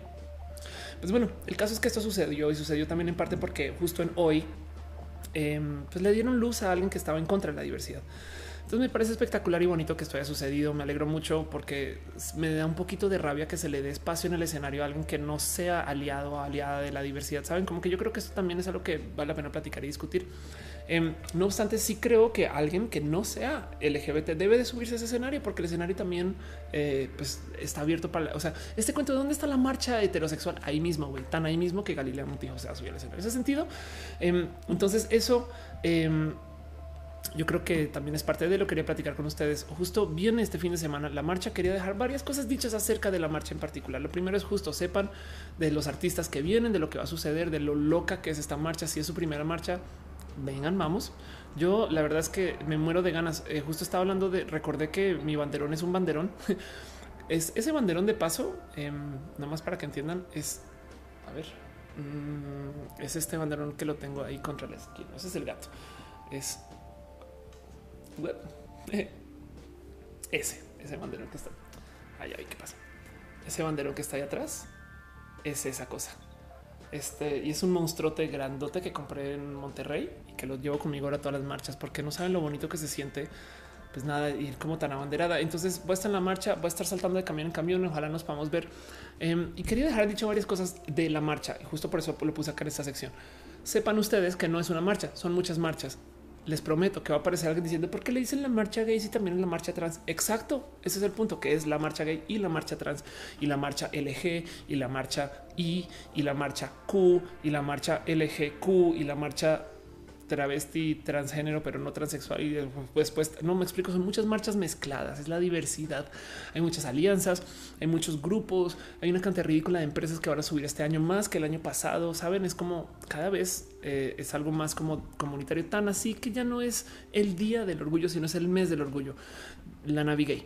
Em, yo creo que este es un año sumamente importante porque no solo se está cumpliendo este cuento de los 41, sino que también, por si no saben, se está cumpliendo 50 años desde que se inventó todo este cuento del movimiento LGBT con la bandera.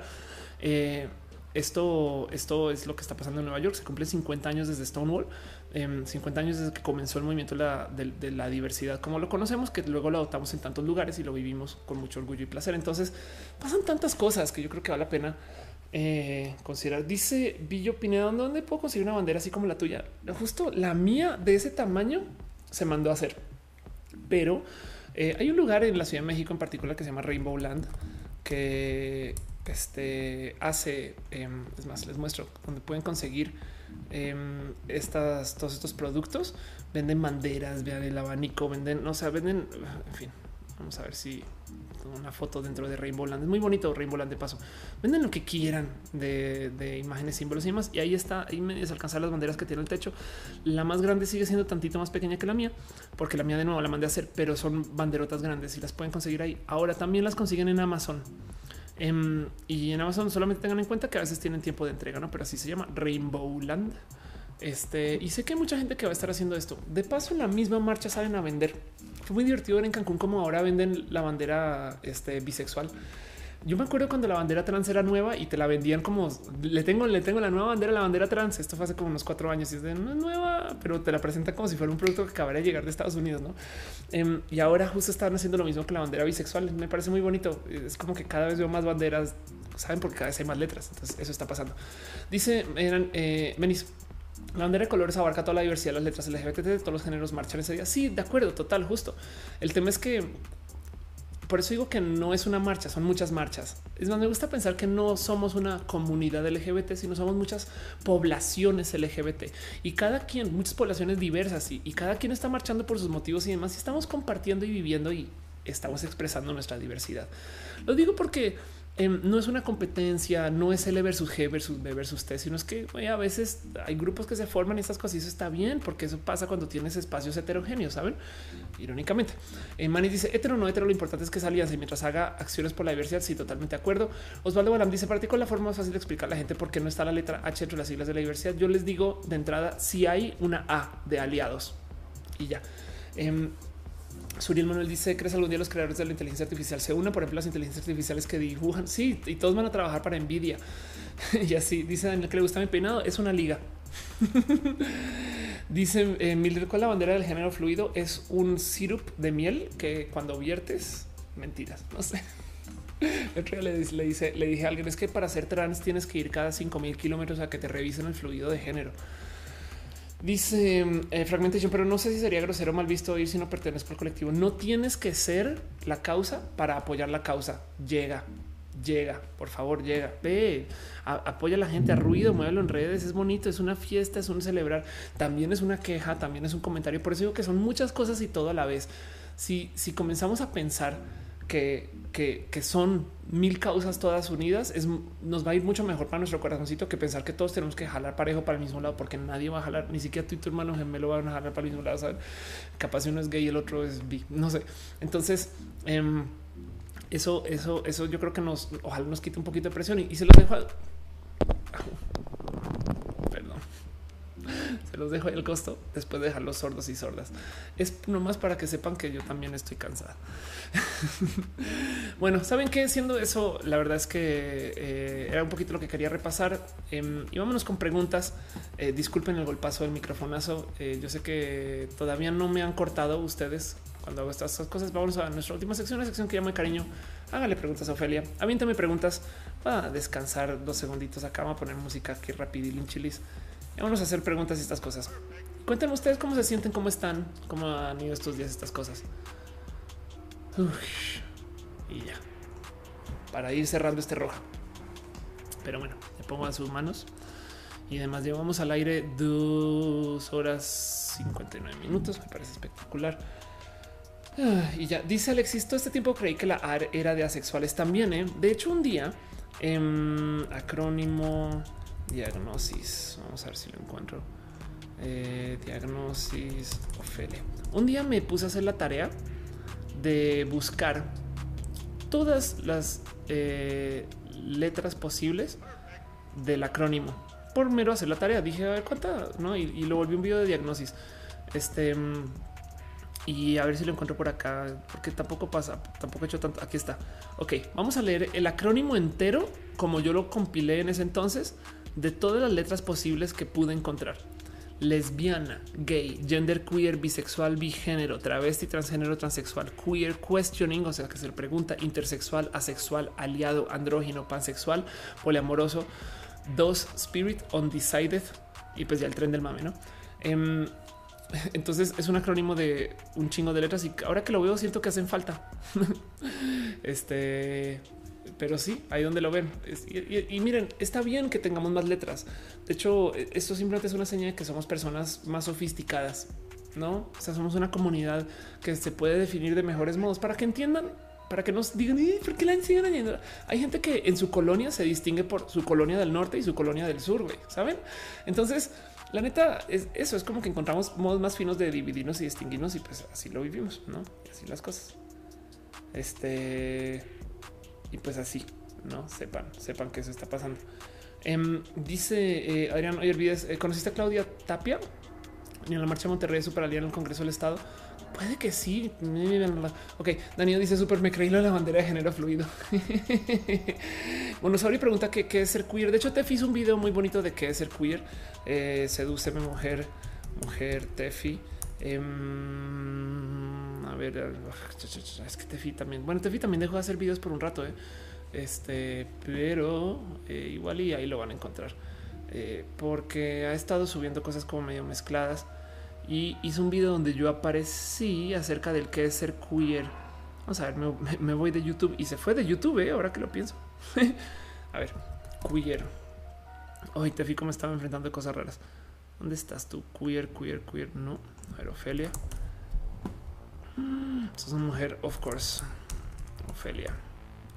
¿Será que yo lo hice para mi canal y estoy pensando que se hizo? No, ¿qué significa ser queer? Ok, aquí está.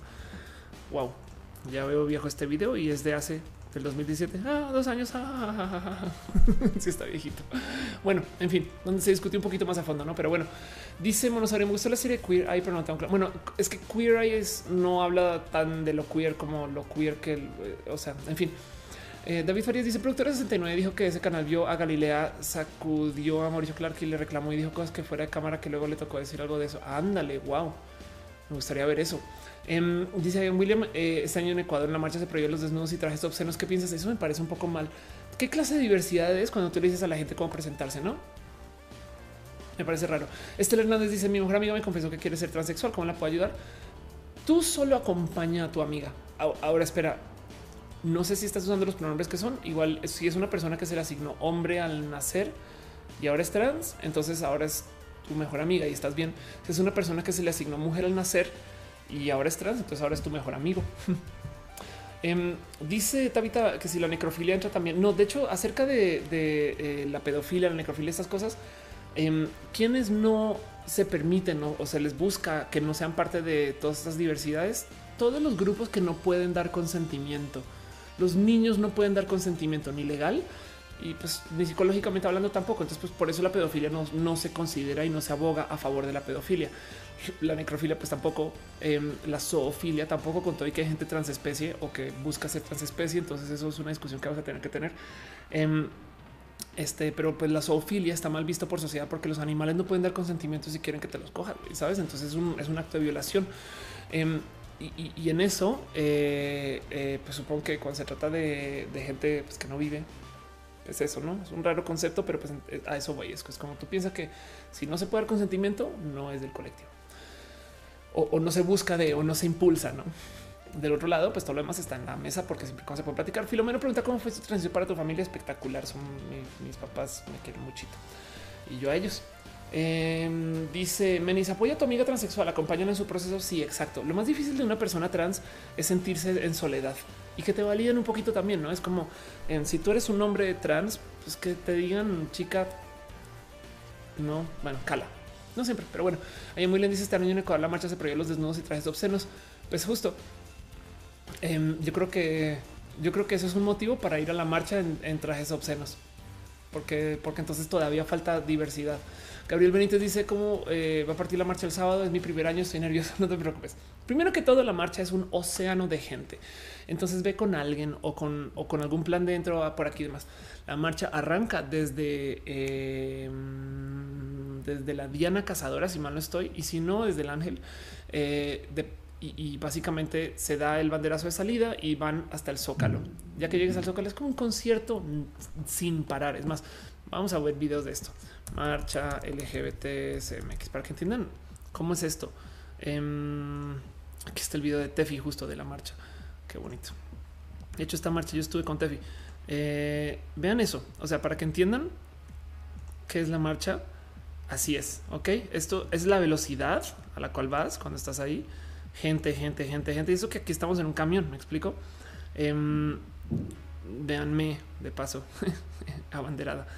Eh, y entonces es gente y gente y gente y gente. Y es chido, güey. Es como un gran abrazo grupal este, entre gente de la diversidad y te encuentras con todo tipo de personas. Vean a Gabo. Em, no sabía, se me había olvidado que estaba con Gabo en esa marcha. Qué locura. Em, y pues todo esto sucede, ¿no? Esto es porque Tefi estaba en un camión, pero la verdad es que la marcha en últimas ves de todo. Y yo creo que eso también deberíamos de como que regocijarnos un poquito en qué está pasando, porque hay gente que trae unas largas historias que vale la pena compartir. Hay gente que se está expresando por primera vez. Hay gente que va a la marcha y se cambia en la marcha. Me explico que no se puede trasvestir en casa.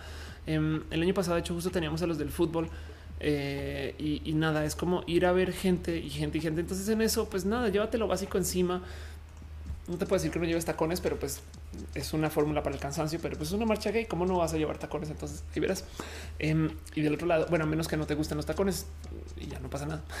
Eh, y en eso, también ve eh, quizás pensando en por lo menos hidratarte de vez en cuando. Es como ir a un pequeñito concierto o un gran concierto, pero es chido. O sea, la gente está llena de amor. Casi nadie, o sea, la verdad es que los tres casos de agresiones que han habido en la marcha, yo creo que están completamente fuera de lugar y se acaban en chinga. Siempre que está ves familias, ves corporativos, sabes? Es como que la marcha para mí es literal un gran abrazo comunitario entre gente de la diversidad. No hay, no hay algo raro y bonito cuando de repente llegas a un lugar y ves a cientos de personas trans saben? O, a mucha gente queer y gente que, que se presenta de modos como de pues ni en, ni en el binario o gente que está, no sé, ver de repente muchas jotas, no sé, o ver a muchos osos también como que es como de wow, qué bonita que es la comunidad LGBT. ¿no? Pero bueno, Alam Comic dice salúdame, Oli. Manis justamente dice, dice en la marcha el año pasado arrancó a las 12. Yo me quedé en el hemiciclo a Juárez eh, viendo pasar la marea de la diversidad, me fui a comer y cuando regresé a las 7 de la tarde todavía está pasando el último camión. Exacto. Eh, Suriel dice, eh, ¿crees que en algún punto se puedan dar reversazos a los avances de la comunidad? En este momento se han dado reversazos en varios lugares. Siento que vemos sexuales echándole la culpa de sus cosas a los heteros y o blancos de forma. Pues la verdad es que no es cool. O sea, a ver, cuando tú ves a alguien de la diversidad siendo agresivo, la burra no era arisca. Solo piensa en eso es ese mismo cuento. Es que las feministas güey, son súper agresivas. Pues sí, pero es que se hicieron así porque están dentro de un sistema que es agresivo contra ellos. Entonces se formaron así. Hay que desmontar lo que realmente hace que la gente sea agresiva antes de esas cosas. Pero bueno, dice David Farias, anda en scooter, ahí puedes saludar a la gente.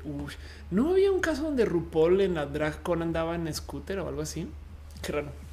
Tatoso dice en la serie eh, Historia de San Francisco incluyeron el negro y gris en la bandera gay será por las comunidades leder y de osos. Sí, de hecho hay, muchas versiones de la bandera del arco iris. Originalmente tenía eh, el color rosa. miren, la bandera del arco iris se hizo en los 70 y el diseño es en parte hecho alrededor del modo más fácil de hacer una bandera. Si tú quieres una marcha, acuérdense, en los 70 cuando la manufactura era muy diferente. Em, si tú quieres una marcha y quieres eh, hacer algo que sea fácil de volver, pues no puedes hacer como un logo súper difícil porque todo el mundo la va a cagar, un estampado, otro no. Em, y, entonces un color sólido, pues la verdad es que comunica muy poco. Entonces lo que hicieron es buscar los colores, no es broma, más baratos de conseguir las telas más fáciles de conseguir y hagamos una bandera con eso. Originalmente incluía el rosa. El rosa, por ejemplo, es un color que era muy difícil de conseguir en día vale gorro porque tenía una manufactura súper avanzada, pero ese entonces era complejo. Entonces salió.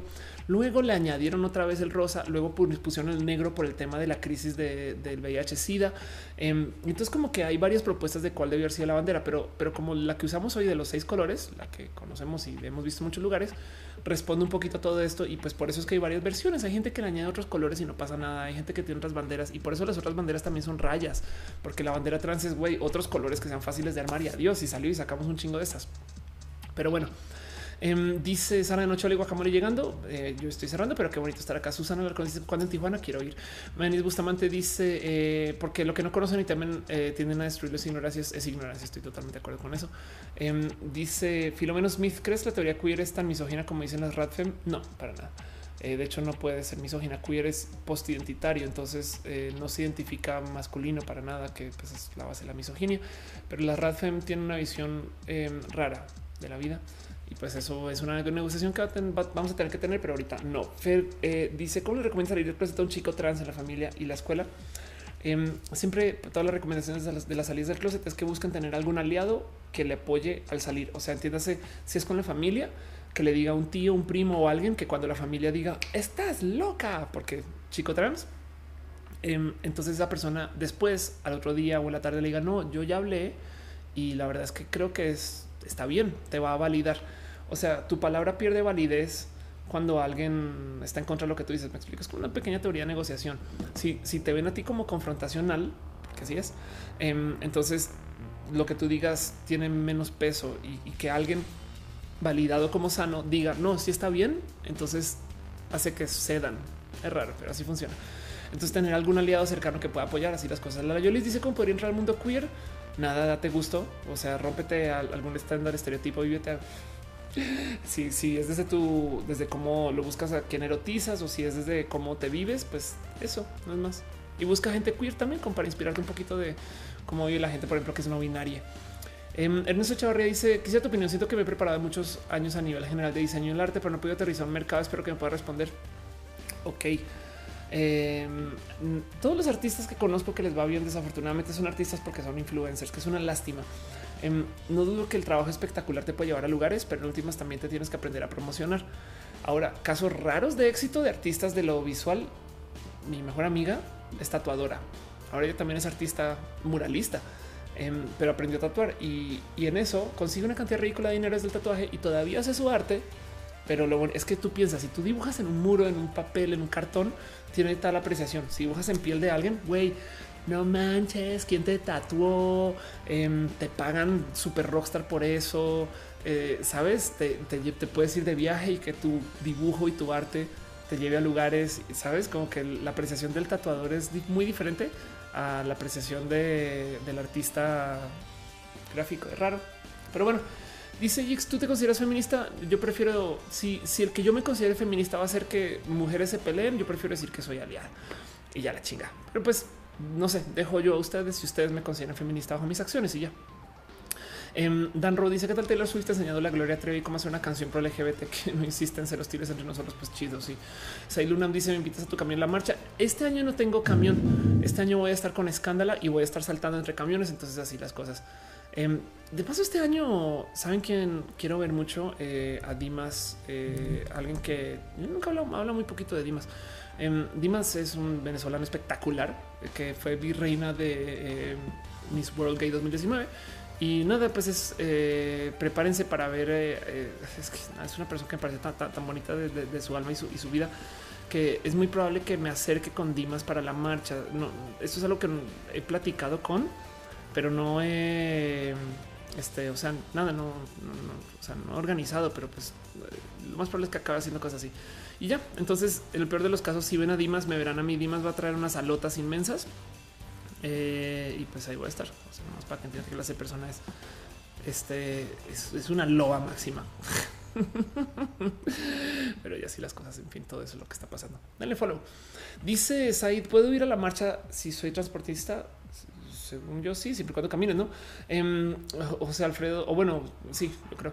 Menis dice, Danro, pues eh, GT hizo una canción que es eh, casi uno de la comunidad LGBT Gloria Trevi, o sea, acá quien expresa su arte de manera diferente. Ok, va. Sí, a nivel eh, Pachano dice: Después de un muy mal día con frustración, me alegra poder irme a dormir sintiendo mejor viendo roja. Muchas gracias, muchas gracias. Hoy tuve un raro roja. Hoy no les voy a mentir si hay cansancio de por medio, pero no podía no hacer roja hoy. Quería verles platicar. Em, quería, no sé, estar con ustedes un ratito, leerles. Yo me, me alimento mucho de poder estar con ustedes cada semana y esta semana va a ser súper, súper, súper jodida para mí. Entonces en eso yo creo que voy a ir cerrando ahorita justo llevamos al aire tres horas 14 minutos. Yo sé que es un show a medias, em, pero lo bonito es que apenas acabe la Navigate siendo julio puedo volver a mi producción estándar de contenidos, hacer videos de otro lado. De hecho todo esto que está haciendo con diagnosis eh, todavía sigue enredado porque Daisy tampoco estaba muy presente porque es que junio nos comió y así las cosas, no? Pero ya, em, de todos modos, acá sigo, va a seguir en redes, nos vamos a ver este fin de semana. Eh, voy a estar yo también en el Zócalo, entonces eh, ahí está. Y si nos podemos dar abrazos, cariño y amor, a eso voy a la marcha. Yo voy por los abrazos. En últimas, el año pasado estuve en camión. Si no hubiera estado en camión, no hubiera podido llegar al Zócalo. Pero siento yo que algo se perdió en esa experiencia. No sé qué va a hacer este año que lo cambie un poquito y ahí me van a ver. Pero pues en el peor de los casos, busquen al Dimas al, lado. Dimas al lado con sus alas. Los quiero mucho. Espero no haber dado un show a medias tintas em, y que se haya podido comunicar lo que se quería que se comunicara. Y ya saben, tengo muchos temas para la próxima semana. De todos modos, yo la próxima semana definitivamente sí. Y es más que promesa, es una garantía. Vamos a hablar acerca del tema del futuro de las fotografías, porque las fotografías que vienen a futuro no son solo imágenes fijas y eso va a ser muy bonito. Dice Ángel Morales que descanses, que descansen ustedes también. Eh, Alexis dice: Dame la bendición eh, de tía para mi examen. Mucha suerte, diría yo. Suriel dice cómo lidiar con la soledad. Generalmente no me molesta estar solo, pero en mis momentos de depresión me siento eh, inmensamente solo y no sé si es por ser gay en un pueblo pequeño, por ser por postmoderno. Ay, Suri, te digo algo. Yo, por ejemplo, soy una persona que también a veces, eh, o sea, te entiendo mucho. Em, igual si tienes algún espacio creativo, dibujo, arte, pintura, música, algo que te entretenga, entonces de cierto modo tu creación te acompaña. Yo así con la música, ahorita que estoy tocando guitarra, de repente me he encontrado perdiendo cinco horas del día solamente escuchándome tocar guitarra y eso ha sido espectacular porque entonces ahora me acompaño yo o me acompaña la música. Pero bueno, em, dice eh, Yeshua, un tema rojo estaría genial que hablaras de la genética, futuro y su alcance. Tengo un roja donde hablé de eso, pero bueno, prometo que lo añado súper sí y le doy un mega update. Em, y dice la Yolis feliz, feliz Pride, feliz Pride. Ustedes también tengan un bonito y espectacular Navigate. Em, y pues, justo como lo dice aquí Bay, eh, hay que cambiar el mundo. Entonces, nada, pues amor para ustedes. Nos vemos la próxima semana. Hablemosnos en redes sociales. Em, y no más quiero no más repetir un poquito lo que se les había hablado el tema de los artistas LGBT. Me a llevar eso al corazón. Lo voy a observar mucho y ojalá algún día pueda bajarlo algo más que solamente armemos una lista. Les agradezco desde el fondo de mi corazón que me hayan dado sus propuestas de artistas abiertamente LGBT porque pues, para mí es muy importante esto. Em, dice Gabriel, nos vemos el sábado, nos vemos el sábado. Francisco León dice, igual y ya lo dijiste, pero gustaría saber cuál es tu opinión acerca de la temporada 5 de Black Mirror. Está bien, está, yo no soy tan fan de Black Mirror porque nos enseña a tenerle miedo a la tecnología, es una lástima. Em, es muy bonita, está muy bien hecha, amo, amo cómo se presenta y que nos abre la cabeza un poquito, pero yo creo que la mejor temporada de Black Mirror es la que no es de Netflix, la primera, la que hace propuestas filosóficas profundas. De ahí en adelante se volvió la Rosa de Guadalupe, vamos a tomar algo de la cotidianidad y te asusto con eso. Y es a propósito, ¿no? O sea, se llama terror tecnológico, fin. Elisa Sonrisas dice vamos a dormir que mañana toca llegar temprano al de Agodín. Yo creo que sí. Em, pero bueno, Onosaurice siempre se aprende acá. Yo también siempre aprendo de ustedes. Es muy bonito. Entonces, en eso quiero dar un agradecimiento especial a Lizeth Ríos de Sánchez y a Tato Oso por su abrazo financiero. Muchas gracias también a la gente que está suscrita a los canales. Les quiero desde el fondo de mi corazón. Gracias por ser este parte de y Em, también a la gente que está suscrita o que apoyes del Patreon, a Luigi Forestieri, gracias a quien existe este show, y a David Álvarez Ponce, Patreon desde tiempos inmemorables. También un abrazo a eh, Gabriel o Daniel Donis Trine Patacoins, Carlos Ariel, artista formalmente conocido como Camorales, Maritza Bernabé, Alex Melo, alias El Alex, a que Rubio, Alejandro Alcántara y saben que es por el momento. Yo, yo, tengo que hacer algo más con ustedes em, porque esto, este show no se acaba hasta que yo me asumo un poquito por también la gente que ha estado en los respectivos chats. Em, y en eso ya, saben que igual eh, muchas veces YouTube se saltan nombres. Entonces, si no los menciono, solamente avísenme. Pero quiero darle un abrazo especial a Alex Ubu, a Andrea Escobar, Anzola, a Ángel Morales, a Aníbal Pacheco, a Balam Comic, a Bardak 520 Carvajal. Eh, también un abrazo especial a César Sánchez, a Chucho Bros 24. Estoy acá leyendo los nombres en chiquitito, perdón, pero pues ya cómo es. Em, Aquí está, es lo que estoy buscando. También abrazo a Cristina Alejandra Guiar Hernández, a Danro, a David Gonzalo Tora, Toral, Ramírez, a Sonrisas, a Esmeralda Sotelo, a Filomeno Smith, a Francisco León, Gabriel Benito, Benítez Molina, a Ita Sol, Juan Castiblanco, la dibujante, la Yolis, Luis Maclachi, Menis Bustamante, Mildred, Matilda Acevedo, Dani González, quien vas a estar aquí para la marcha, Noemi Loen, a Sailunam, a Seraf eh, 18, a Simón Ulises, a Tato Oso, a Yeshua Román, a Jonator Sototo, a Suriel Manuel Soto. De paso, eh, el miércoles voy a estar en escenario Em, pero voy a estar tuiteando de eso por si les interesa. Va a haber impro muy bonita. Yo no voy a improvisar, yo voy a dar eh, un, monólogo que detona la impro. Entonces el miércoles hay escenario por si quieren darse una pasadita. Eh, voy atentos en Twitter para eso. Em, pero bueno, y también eh, un abrazo a la gente bonita que está en el Twitch. Caro, te quiero un chingo del fondo de mi corazón. Hagámoslo las playeras, Caro. pero también un abrazo a Leli Camcera, Commander Root, a Cycle Motion, a Edson Pech, Dracon, guion bajo Electrical Longboard, Electrical Skateboard, a Evelyn M Player One, a Gamer 01, Hasek 12, Host. Merafile, a la, Targaryen, a la Targaryen, perdón, a Lurks, a Licosigno, a Monosaurio, a Oscar James 17. Y también un abrazo a Relka Chicken, Rockman X93, Rubén La, Selva el Slow Cool, Cisop Diego, eh, Teddy y a la gente que llegó también desde el Facebook, a Leslie S. Miguel Ángel Sainz, eh, Alfaro, eh, Apto, Cócame, em, a Tabs, que estás aquí, qué bonito, desde el Facebook, a Emerson Guevara, a Arteaga P. Marcita, Arteaga, otra vez a Castillo, eh, Tam, Joel Chávez, eh, Moctezuma López, Carlos Rivera, mi mercado y a la gente que no les he mencionado, solamente lo diciendo, yo les digo, pero pues bueno, eh, Itazol también un abrazo. Enrique, eh, Andrea Escobar, Anzola, eh, Lisa dice, dice nunca salgo. No, pero ahí está. Un abrazo, sonrisas. Eh, qué bonito verles ustedes. Y pues bueno, ya saben cómo es. Para todo lo demás, este show existe gracias a su cariño, amor, apreciación y sobre todo porque nos damos muchos abrazos. Entonces, de nuevo, vamos a darnos un poquito de amor descansador. porque para todo lo demás, los quiero mucho y nos vemos en la marcha.